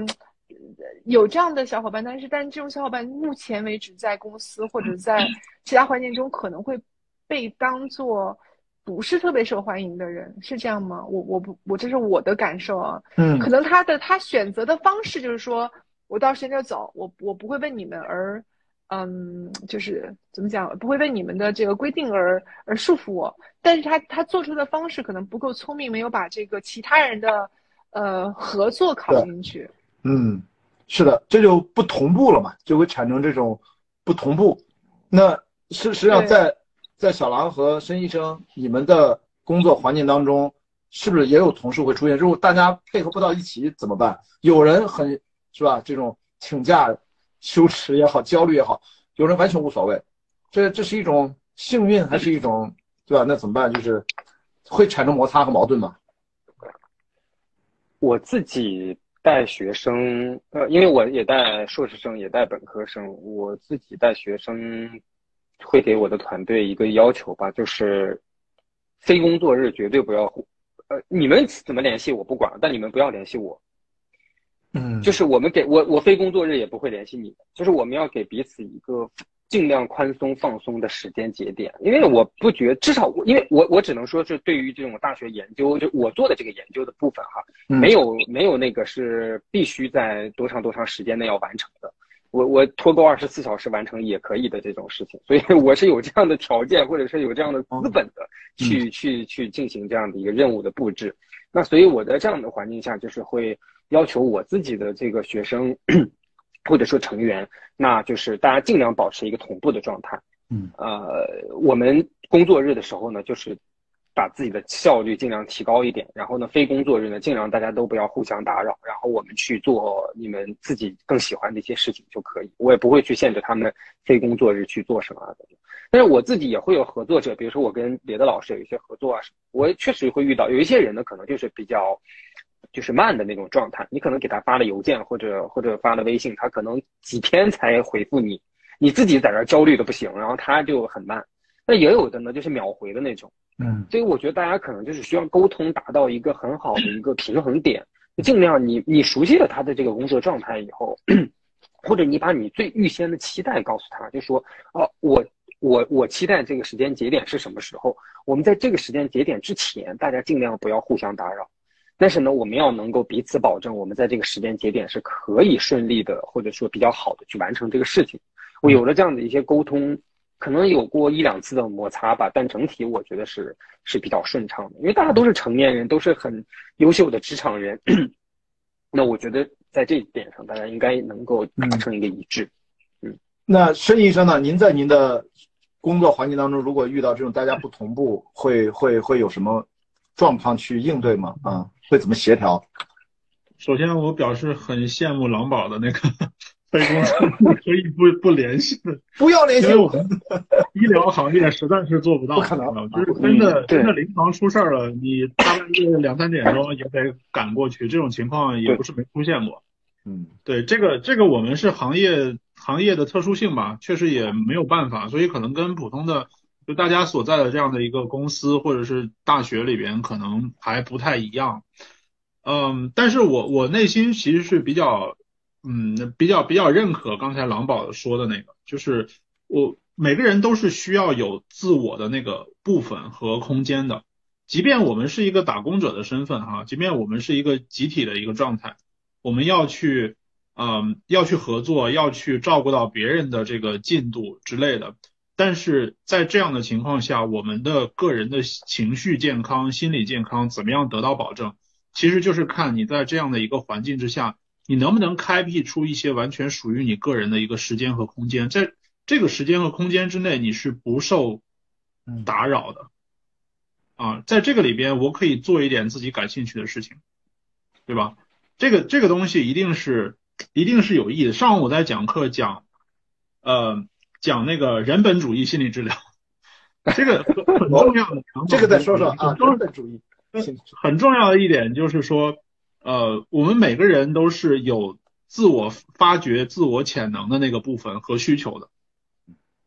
就很多的其他的治疗理念其实是发现说，哎，你有这个问题，我来解决你这个问题。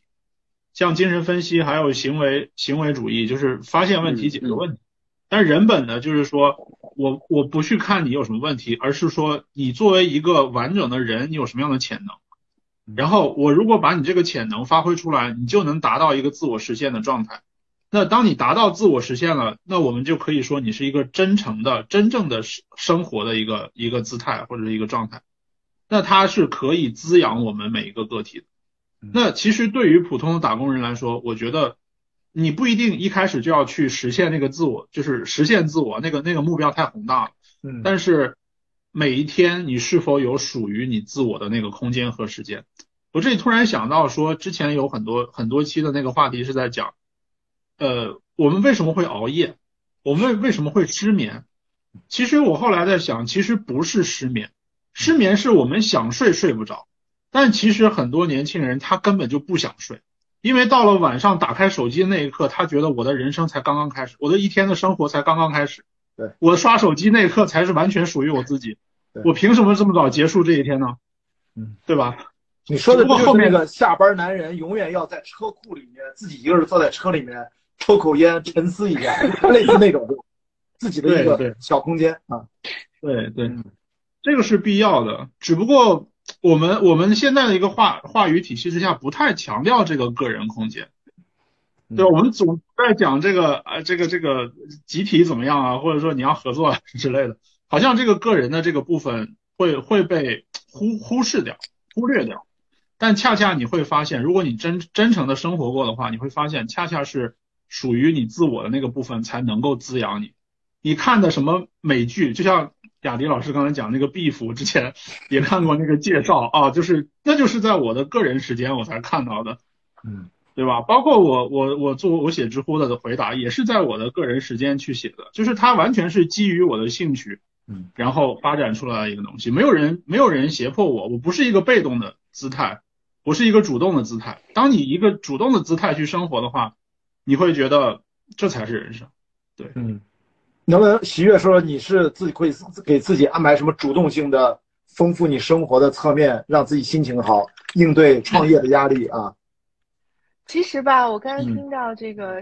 呃，申大夫讲的一些词，这些关键词是我经常使用给我们，呃，同学讲课的。比如说人本主义，为什么你们都比较惊讶，而我没有一点惊讶？嗯。比如说，呃，这个潜能发挥潜能，还有呃，用了一个他用了一个特别有意思的词叫滋养。这滋养这词是我们女性特别喜欢用到的。比如说，你要找一个爱情来滋养你。对吧？你要找一个爱好来滋养你，但是其实就是，其实它这里面还有另外一个词，可能就是应该不是在我们精神精神的范畴或者心理学的范畴里，它叫能量，嗯，就是一个人的能量。那刚才比如说，为什么一个人到了深夜还都很累了，还要刷手机？其实他的能量还没用完，也就是说，他其实在他的他的。他没有找到那个让他更快乐的事情，他还他只好把这个事儿变成了刷手机。其实刷手机是很无聊的，但是我其实，在刚才听大家讲的时候，我我知道像关老师已经雅雅迪老师已经找到了自己的潜能，他才会说我在全球就是旅行的时候十一个月，我还能吃得好睡得好。其实他找到是能够把自己的身心全部都发挥出来的。潜能发挥出来的优势发挥出来，所以的头发一点都没少。我们磨损的是我们的潜能没有发挥出来，我们可能拿的不是我们最强的、最大的优势，在做我们的事，就是做我们的人生呃的事业。所以最幸福的和最好的就是你的生活状态和你的事业和你做的事情能够重合，那么你的潜能被发挥出来，你也就可以滋养你的生命，可以找到自己的快乐。那刚才您问我说，那创业怎么样去找一个？呃，爱好能让自己去更更叫什么滋养自己啊？实际上，我的创业就是因为是从我的爱好来的，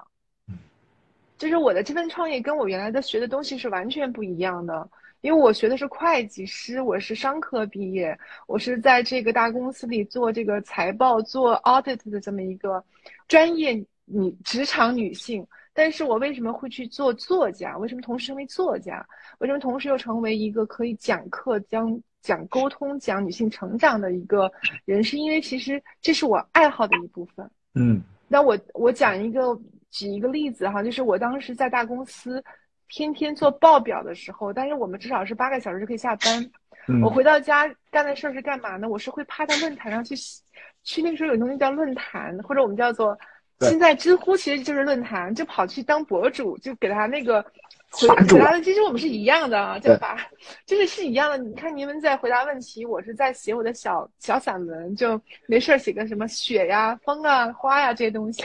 而在这一刻，其实我会忘掉烦恼，我会忘掉在这个公司里面有这种请假羞耻的事情，有被压迫的感受。而在那一刻，我非常快乐，所以我到了十二点钟，我也不觉得累，我就当然我就去睡觉了。可是。我会把我那一部的能量就放出来了，就是我们说的快乐的部分、生命的部分，以至于到有一个阶段，我就会发现我的人开始分裂了。就是上班的时候是永远在一个固化的状态中工作，而下下班的时候在一个创造性的状态中，嗯，在发挥自己的能力。所以我我最后就会把我的工作，比如说我的这个四本书，其实只有一本书是在我创业之后写的，前三本都是在我呃在职场的时候写的。那说明什么呢？说明其实最后你能够解脱出我们刚才说，不管是紧还是松，不管是说在这个。嗯，大的社会主义的社会的决策中，还是在你的一个职场文化中，还是说在这个我们说的儒家文化或者西方个人个体自由主义的文化中，其实最终你找到的还是自我能够最好的自洽的方式，来让自己放松和快乐下来。即使很紧张很忙，你依然觉得这个事儿让你不累，让你能够快乐。那我们说到今天，我们的主题依然是我们的请假羞耻。我有一个小的答案，就是其实当你的做了老板，你虽然有请假羞耻，但是你有请假自由，因为你至少不用去跟别人汇报。比如说，我就可以，就是比如说，如果我是在公司的时候，那嗯，这个宝宝病了，我还要跟我老板说不好意思，宝宝病了，你看拉肚子了，有病假，你看我们还要给病假单，其实没让我们病假单，我们会给的，因为害怕人觉得我们没有理由。但是当你做老板，就是宝宝病了，我正好就可以去，我可以随时出去。所以这个这种自由对我们来说，对女性来说，对职场女性其实是一个非常，就是很重要的一件事情。所以我想在，嗯，就是我们今天不是在知乎讨论吗？我不知道这些职场女性有想过这个问题吗？有没有一种可能性是，呃，对对应这种呃请假羞耻，找到一个能够让工作更加灵活的一个公司，或者找到像。像小狼这样的老板，老板就说了，非工作日不要给我打电话发信息。老板就说了，孩子病了你可以回家，对吧？这种老板其实是我们人生中可以选择的，不是说每个难题都没有都没有解决的方法。你可以找到一个更好的老板、更好的公司，甚至你找到一个更好发挥自己能力的一个公司。可能你在不在，嗯，你都能完成工作。嗯，所以说这个我听到听上去好像现在有一个词比较。热吧，其实去年我在做在知乎，半年前吧，做了一轮直播，叫未来的未来，其中有一期聊的是数字游民。当然后来这半年好像数字游民越来越火。其实，在去年十月份、十一月份的时候，我们就找了一位数字游民的代表，他其实是完全的，就是在任何的地方可以移动办公，可以自己管理自己，甚至跟不同的团队去协作。听上去，喜悦是不是说？是不是有可能未来越来越多的年轻人选择可以提供数字游民工作的机会这样的一个平台，或者自己的一个小事业，或者加入到一个这样的团队？比如说，我现在做了很多播客，那么我们行业播客领域里面有些头部的播客公司，我就说的很具体啊，比如说日坛公园，因为他们的几个创始人我都很熟嘛，他们这个团队没几个人，大概反正不到十个人，每个人都是数字游民。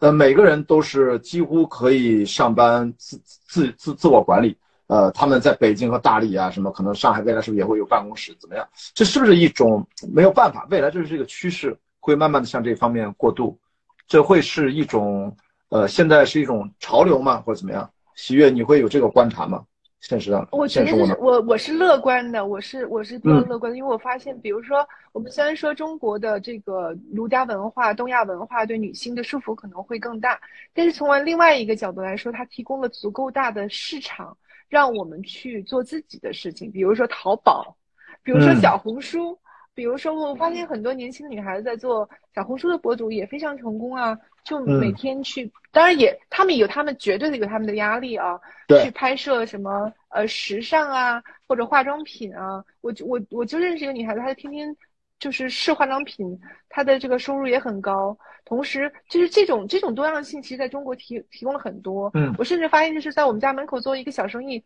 小生意做一个什么花店，他们其实只要经营的好，他依然当然不是鼓励大家真的去尝试这些，就是我这不是一个职场指向啊，但是他其实能找到自己的喜喜好和一个市场它重合的地方。但我觉得我是非常乐观的，比如数字游民可能对呃 IT 行业的。啊，对对，有有行业把职场人对对，嗯。但是呢，另外一种艺术艺术类，你可以成成为一个叫做艺术类的，叫做嗯，也是可以作为一种游民。我可以在这创作，也可以在那创作。现在创作都在 AI AI 画画了，制图了。对吧？然后同时还有就是像我们所说的，像这种淘宝、小红书、抖音的博主们，他是可以自己做很多自己的事情。所以在这个方面，我其实是非常乐观的。我们唯一可能要考虑，就是说在职场还在职场中的小伙伴们或者年轻人中，我们怎么给他更好的一种方式解脱出来，不要对这个请假有羞耻，甚至是请假有恐惧，甚至说还有其他的能够导致身心理疾病，就是导向。输向那个申医生那边的这个这个心理的健康，能够给更更，嗯，哎哎哎，是我卡住了。好了，刚才最后一句有点卡，能不能再重说一遍？就刚刚最后一句啊，七月啊，我刚才说就是我们可能我们可能要帮助帮帮助这个依然在职场中的小伙伴们找一些路，让他们去能够建设好他们的心理健康。嗯，阻止他们走向生生意上这条道路，对吧？让他们能够更快乐、更健康的在这个职场中。嗯，好，我这边还要提醒大家啊，我们今天晚上我看了一下抽奖奖品的清单，接下来一分多钟之后开的这个奖，价值一千三百多元的一个意式咖啡机啊，赶紧关注点起来，参与到这个抽奖里面。好，那所以我想听听咱们申申医生从您的这个角度。您刚才听的喜悦刚才讲的，其实他对未来是很有呃期待，甚至是偏乐观的。但是从您的角度是专业角度，你会觉得我们因为请假休耻带来的各种的身心啊各种的压力，它可能会整体来看，它会是一个什么样的趋势？您会觉得对未来是乐观的吗？还是偏悲观的啊？嗯，您刚才提到那个叫数字游民是吧？嗯，这个我我其实不太理，不太没没听没太听过这个词，但是我大概能猜到，就是可能是这个互联网的这个呃移移动端，然后我们可以不固定我们的工作的地点，大概是是这个意思吗？对，它是有行业限制的，是的，有行业限制，对对对对，嗯。但其实你知道吗？在医疗行业，在我们这个领域，其实由于这个互联网，由于手智能手机的出现，其实也也出现了很多这种。呃，可以不受限于一个固定的工作地点这样的一些便捷的条件。嗯，对，就是在尤其在疫情期间，我的很多患者其实是在线上来来找到我的。嗯，他并不是真的跑到我们医院来来找我的。哦，所以你们线上的这种呃叫面面诊问诊，其实已经都开始了，就是一个都开常态。对，都开始了，就是这个这个都是有很多的 A P P 都是可以可以做到的。嗯，对，我觉得这个是技术的发展可能能够解替解决一部分的这个问题，但是同时就是我如果回答你那个问题，我是乐观的还是悲观的？嗯，可能我的回答有点矛盾，就是我既乐观又悲观。从技术层面，从技术层面我是乐观的，但是目前的这个怎么说呢？就业大环境我其实又有点悲观，就是大家不可避免的会。明白。你看前两天我们在讽刺什么？说孔乙己脱不下的长衫，大家还记得这个吧？对，就是在在说，那我们经就是接受了这么长时间的一个教育，高等教育，然后出来，难道让我们真的让我们去做一些可能不需要上学都能完成的工作吗？其实我觉得对于每个人的心理都是一个极大的挑战，对吧？那那那这个其实侧面反映了一个问题就是，其实有大量的。毕业生，然后拥挤在某一个行业当中，然后就刚才我们讨论的，就是为什么会形成这种竞争，或者是卷，或者说就是好像我我不加班就是一个羞耻，就是因为总有一些人他在破坏规则，总有一些人他要跟你搞恶性竞争，你你不加班你随意，但是我要加班，我要在领导面前留下一个很好的印象，最怕的就是这个东西，你知道吧？所以在这个层面上，我又有点悲观，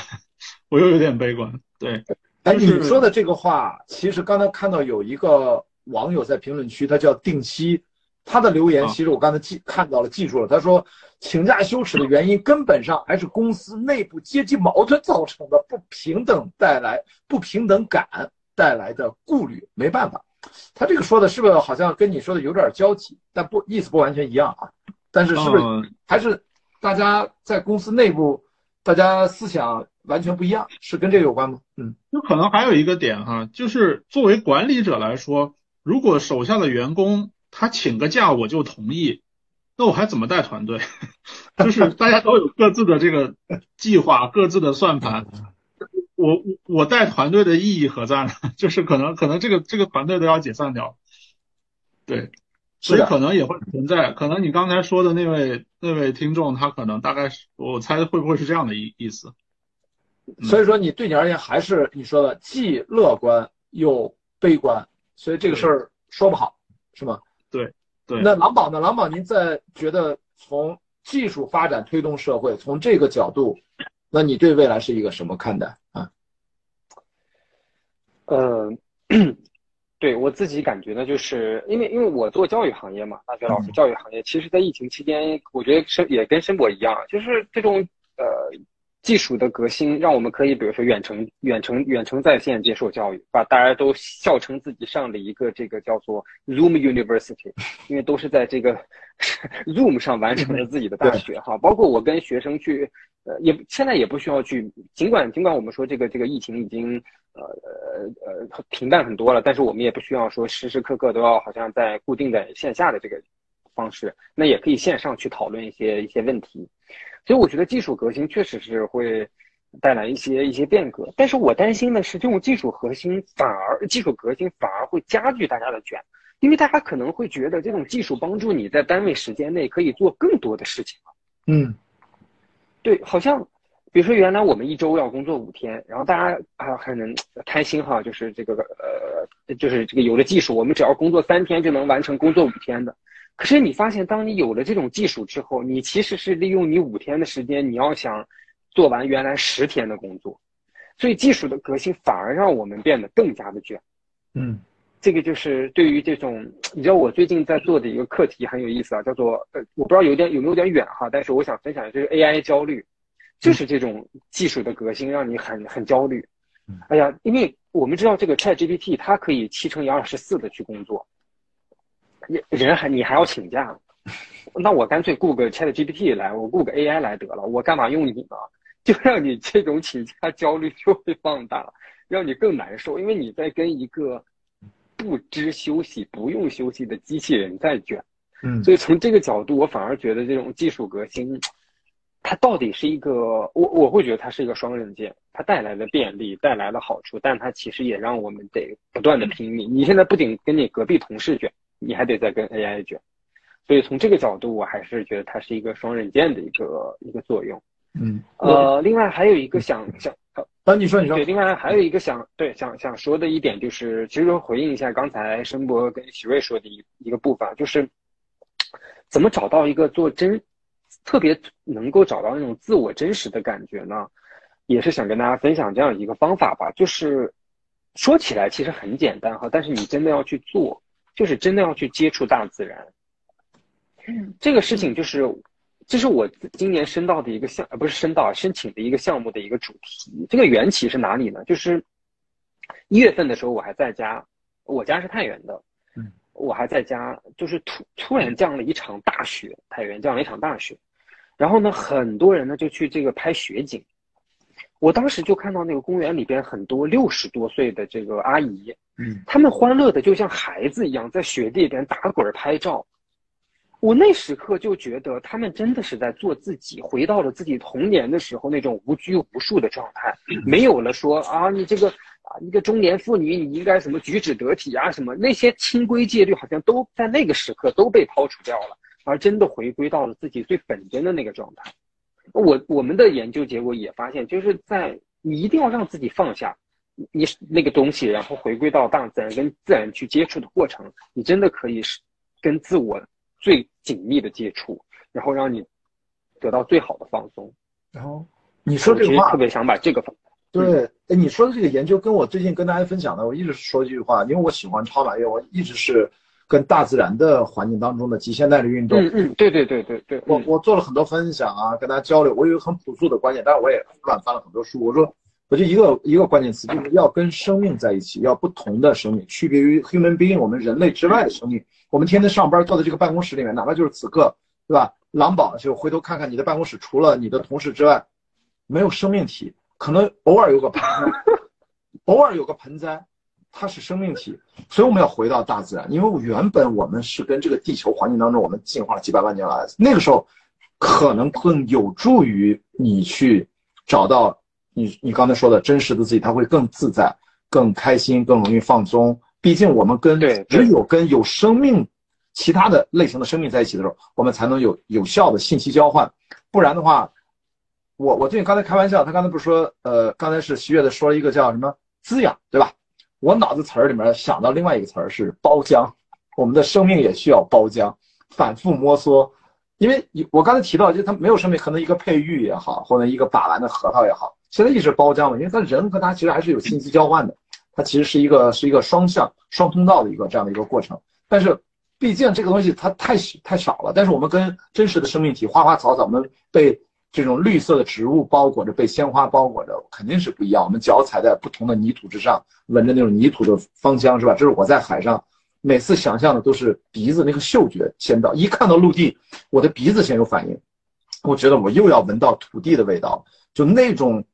喜悦之情啊，其实特别特别不一样。不然，我们船上就是几个大叔大妈，一二十人跨洋帆船，就就是那种水手，就是大家就是几百年前无动力嘛。你要跨太平洋，一跨一个月，你知道一个月不能洗澡，那也不是不是非就是不是一般人能受得了的，而这个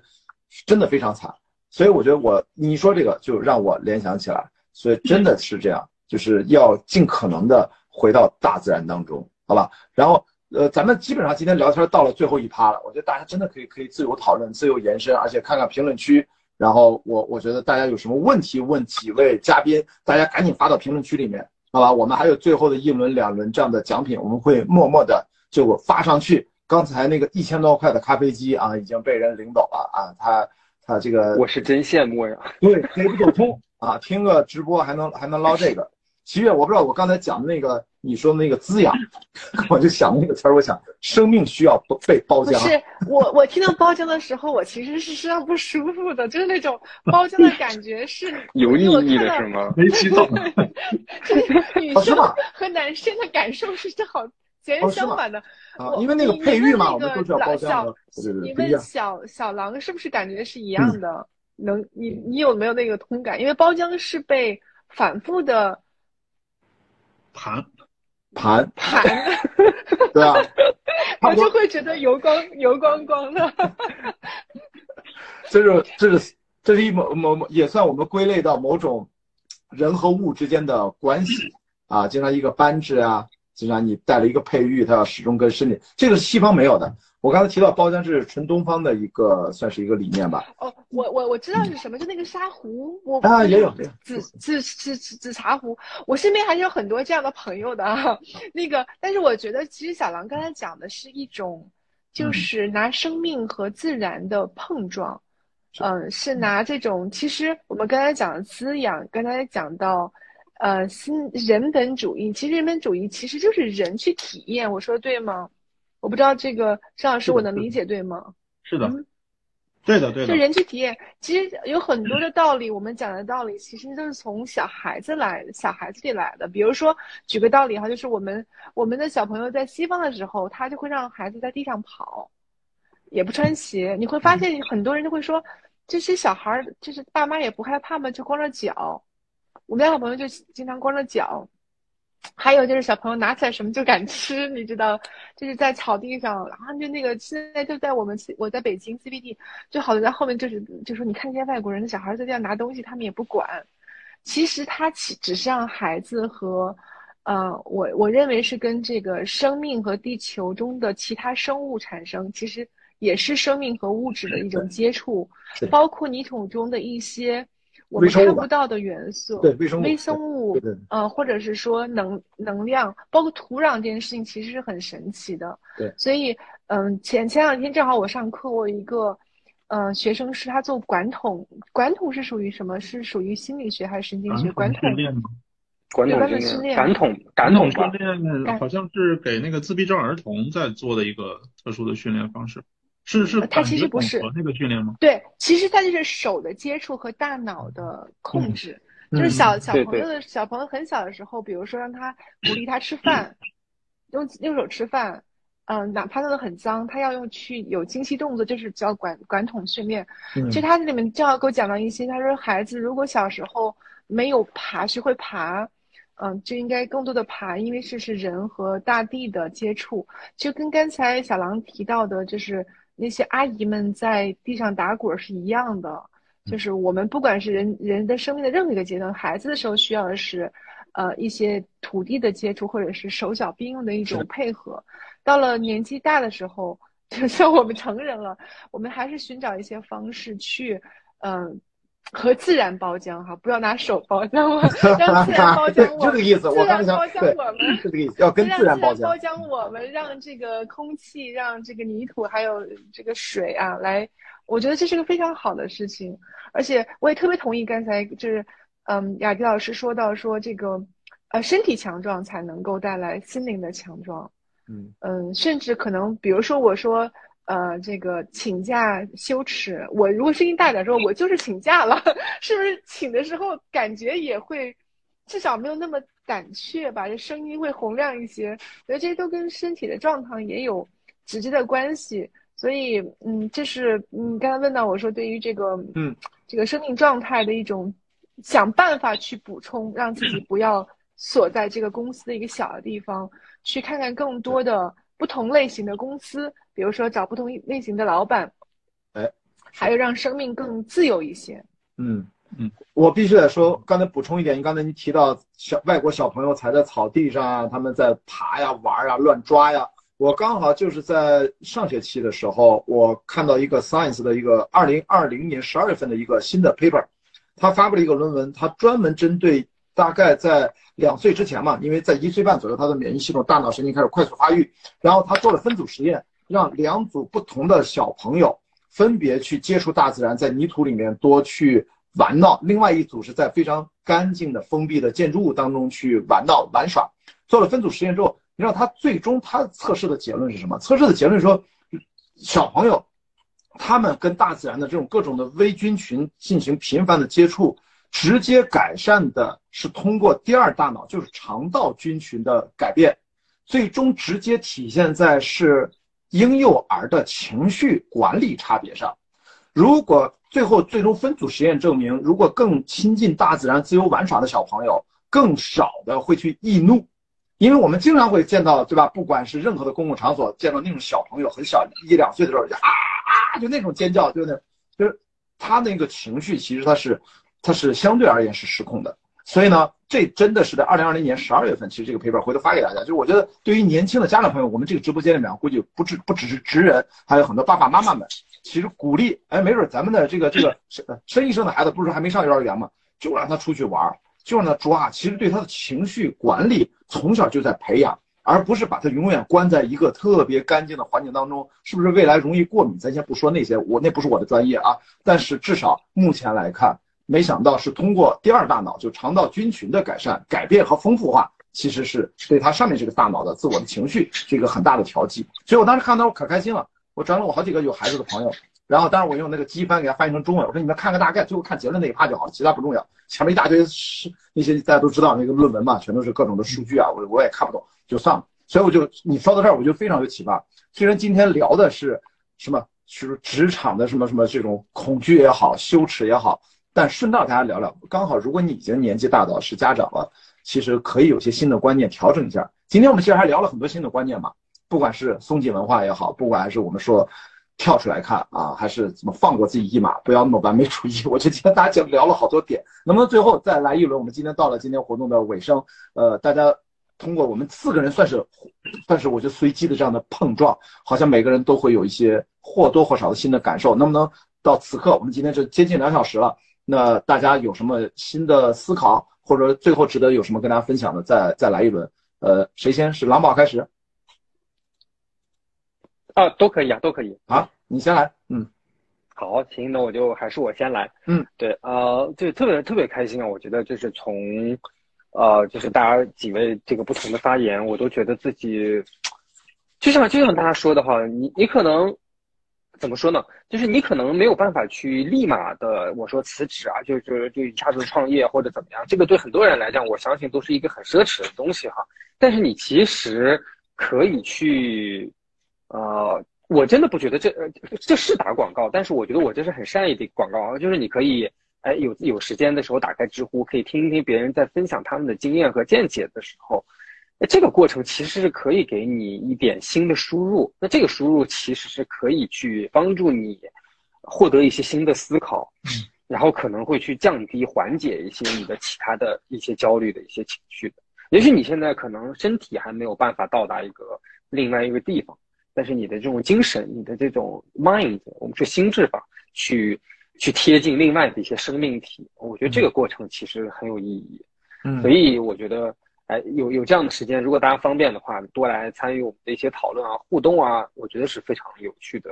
可以降低你的这种不必要的或者不合理信念的一些很好的方法。所以这是给我自己。可以说在心智方面有一些提升。那最后，如果说是对大家有什么建议的话，其实我还是想强调一点，就是真的还是要鼓励大家去多多去参与一些户外的一些呃，特别是跟这种自然接触的这种这种这种活动啊。你自己可以比如说养花啊，这些也都可以。你对生命的这种照顾，你对生命的这种感知，会让你更好的去。其实最后都会作用到你自己身上，是 benefit yourself，就对你自己是有益的，这是对大家的一些祝福吧。嗯，好，谢谢谢谢蓝宝，啊，这是听申博啊。呃，其实刚才那个狼宝一直在强调跟大自然的接触啊，我我五一假期就是有一个 自己的一个体验，就是我带着孩子去了，我也在北京，就是离家不远的那个园博园，嗯，园博园它有。每个省份都会去那个园博园里盖一个馆是吧？他们的的园子对。然后就我就溜达到那个山东园，山东园里面有趵突泉，当然它是那个底下接了三个水管，然后模仿那个 那个泉泉眼啊。然后就很神奇，我就抱着孩子，就是坐在那个亭子里面去看那个那那三个泉。上午十点钟，恰好那个阳光是反射在那个水面上，波光粼粼的水面，然后照在我眼睛里面。我的动作就是这个手是机械的在喂孩子那个苹果苹果切片，一直在喂，孩子也很安静。然后我就进入到你知道是一个什么状态吗？就是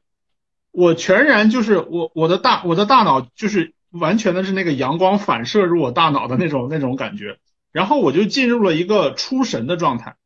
周围发生了什么，我就意识不到了，就很像，就很像冥想。不知道大家有没有接触过正念啊？正念冥想那种心流的体验，大概持续了五分钟。最后是我手里没有苹果了，我还在喂孩子，然后孩子叫了我一声爸爸，我才回到现实那个那个过程当中。然后那个体验我就觉得特别的舒适，就是特别温暖，然后身体舒畅的感觉。所以，所以其实我我我我是非常认同说，我们应该跟大自然去接触的，就是呃，像阳光啊、空那个这个微风，然后下雨的这种感觉，还有泉水的这种声音，其实都可能让我们进入到那种特别放松、特别舒适的状态。而反而是人造物，比如说手机、电脑、电子一切的电子产品，都其实是破坏我们那种专注力，或者说。让我们没有办法真正的进入到那种类似于心流体验的那那些那些东西，所以我们真的有时候需要把这些人造的东西先先暂时的放下。当然它是重要的，但是我们需要找一个时间段把把那个东西放在一边，然后我们我们去跟大自然去接触。刚才我看有一个朋友留言，他说咱们今天不是讨论那个 请假羞耻吗？怎么大家都开始分享那个？这个这个就是放松和抗焦虑的这种方式，我觉得这个一点都不矛盾啊，一点都不矛盾。嗯，我刚才最开始提到的那个呃讨好性人格，其实讨好性人格其中很大的一个部分就是他的内核不够的不够稳定，他没有那个自信去表达自我。那人怎么样才能建立自信？其实就是我们要远离焦虑，其实就是要在你的生活当中不断的去找到那个放松的那个点。你才能真正的去生活，就是人本主义、存在主义里面不停的在讲这个，我们要真诚的去生活，真正的去生活，真正的去生活，它需要有一些契机。人在焦虑的时候是不真诚的在生活，这个时候是很痛苦的，你你跟这个世界的感觉是隔绝。我们需要跟大自然接触，我们需要回到那种最原本的那种状态里面，你才能体验到那种真诚的感觉。嗯，对，这是这是我想我想说的。嗯，哇，也非常好，非常好，还又回到了人本主义啊。七月怎么样？最后听听你的，听听你的一个有什么新的 take away？我啊，我其实刚才在这个雅迪老师分享就是那篇报道的时候，我其实想补充补充一个故事。那正好我就拿这个故事来跟大家做个结尾。嗯，我们家的小朋友是在嗯加拿大读的幼儿呃托儿所，都不都不知道那个托儿所叫 daycare，他十个月就被我送到这个对嗯就是嗯就幼儿园去了，托儿所去了。这个那时候就是害怕请国内长啊。我要补充一下啊，您说这个话我要替您解个围，就是很多国内的朋友不知道国外其实或者国内我不知道现在有没有啊。都是其实就满十个月就可以送到 daycare，其实并不是因为前者有一个明星，他也用这样的服务被人骂说他不负责，你知道吗？就是因为大家其实不了解，其实从医学上这个是是科学研究也是可以的，并不影响任何的。是非常是非常非常好的，因为他会跟不同的年龄段的孩子在一起玩儿。是的。但是当时我不知道啊，我我我们回到这刚才这个这个自然的，然后那个时候我给宝宝换尿布，就发现这个宝宝的尿布里有沙子。我就怒了，我就说你们这个这个托儿所太不负责任了，这让小孩子吃沙子。我就跑到这个托儿所去跟他们，当然我不可能跟老师吵架了，我就 好像就是说，我说哎，就说为什么，就好像很心平气和的，先把自己的内核放轻松，很心平。为什么我给宝宝换尿布，然后宝宝的这个尿布里有沙子，就是他的噗噗里面有沙子。嗯，他说因为我们把这个宝宝都放到沙坑里面玩土。嗯。我说啊，十个月这样玩土，而且他吃了土，你们知道吗？嗯，你们可以想象一个做母亲的愤怒，对吧？嗯，我当然当时不是那样子的啊，我当时很就是内心就是有很多内保持优雅，嗯，优雅。结果这个这个 Daycare 老师跟我这么说的，他说你们知道吗？他说那个加拿大和美国的科学家做了非常多的研究，为什么在二战之后，呃，加拿大和美国有大批的孩子都是。食物过敏，比如说吃个花生就能晕倒，啊，然后就是你稍稍微呃吃点什么什么东西就不行了，什么就是各种各样的都会过敏，就是你们可能都没听所未闻的那种过敏的程度。比如说我们在吃就那个带硬壳的那个叫什么 shellfish。嗯，他能闻到味儿就能晕过去，到这种地步。嗯，我们在研究为什么会发生这种情况。嗯，然后于是发生发现发现原来是因为我们过于干净了。那时候所有的家庭都去漂白一切的东西，一切都消毒。其实中国现在也有这样的妈妈啊。他说，所以我们发现唯一一条方法，给孩子不吃药也不干什么，就是让孩子吃土。嗯，玩土。我我当时的感觉是比较崩溃，但我同时又理解了一件事情。嗯，就是。土要经过我们的肠道之后，那么那个菌群就能建立起它的自身的免疫力，所以孩子就非常健康。对于是呢，孩子就能够非常强壮。是的，而且他会抵抗，就这个人就没有那么过敏了。我们在上这个词叫脱敏，天生脱敏。那么回到今天我们讨论的话题中，我想到其实啊，就是我，就是正好对。天生脱敏是吗？经常吃土，我觉得其实我们都要应该做一个吃土少年或吃土少女。比如说像请假，呃，羞耻这件事情是我们过于敏感了。比如在这个公司的环境中，确实是有大环境，但你要想一个问题：第一，如果你是一个完美主义者，你要把这个完美主义的这个敏脱掉，这公司没有你，他照样赚。而且你今天这个报告做不好，并并不等于你人不好。你不需要把每件事情全都放在自己的肩上，有一部分是个人的原因啊，呃，尤其是女性，女性她的这个完美主义，尤其是到了一个职场这种高度，比如说呃，会计师了、律师了，还有这个什么就是设计师了，什么，他会给自己加很多砝码，就觉得自己是专业的，必须是 professional，必须百分之百都是对的，不敢请假，不敢犯错。但是我觉得我们应该做个吃土的人，去降低自己的敏感。让自己更健康，让自己意识到我们生活可以更粗糙，我们的社会关系也可以更粗糙。我们不需要非讨好那个所有的人，或者是假如这件事不合适，当你发现你都很痛苦了，请个假你都痛苦的不行了，你就想办法换一家公司，因为你必须要解决它，你让自己能够活得更粗糙，而不是每天都小心翼翼。最终的结果你就变成什么都会过敏，什么都很敏感，什么什么都很痛苦，半夜睡不着觉，对吧？这就是我在想说的。那么我想一下，我们怎么让自己在生活中能够成为那个让自己粗糙下来、降维下来，然后让自己能够。能够接触土地，刚才我们那个词叫什么？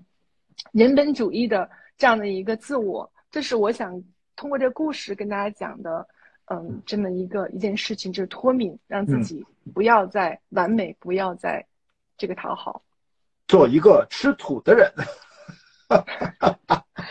这挺重要的。真的，你在你在职场中敢吃土，你就不会那么真的太紧绷了，是吧？太太紧张了。因为呃，所有的职场羞耻，就是因为肯定是还是过于在意别人的眼光，呃，所以说我并不是特别认同前一阵很火的一本书《钝感力》，其实我觉得对他的很多评价其实都有点走偏了啊，过过于的只看标题党的这种。但是我觉得我同意刚才啊喜悦讲的，就是我们其实真的让自己稍微的粗糙那么一点点，在当下这个高压的环境下是非常有必要的。那我最后就给一个。我对应的吧，因为我觉得我能想到一个很具体的呃小事儿，看能不能帮助到大家去摆脱这个请假羞耻，呃，也是跟今天身心灵的整体协调有关。我觉得聊到最后，好像因为每个个体太具体不一样了，你的公司、你的请假的原因、你真正的周遭的工作的环境、你的同事、你的老板什么个性，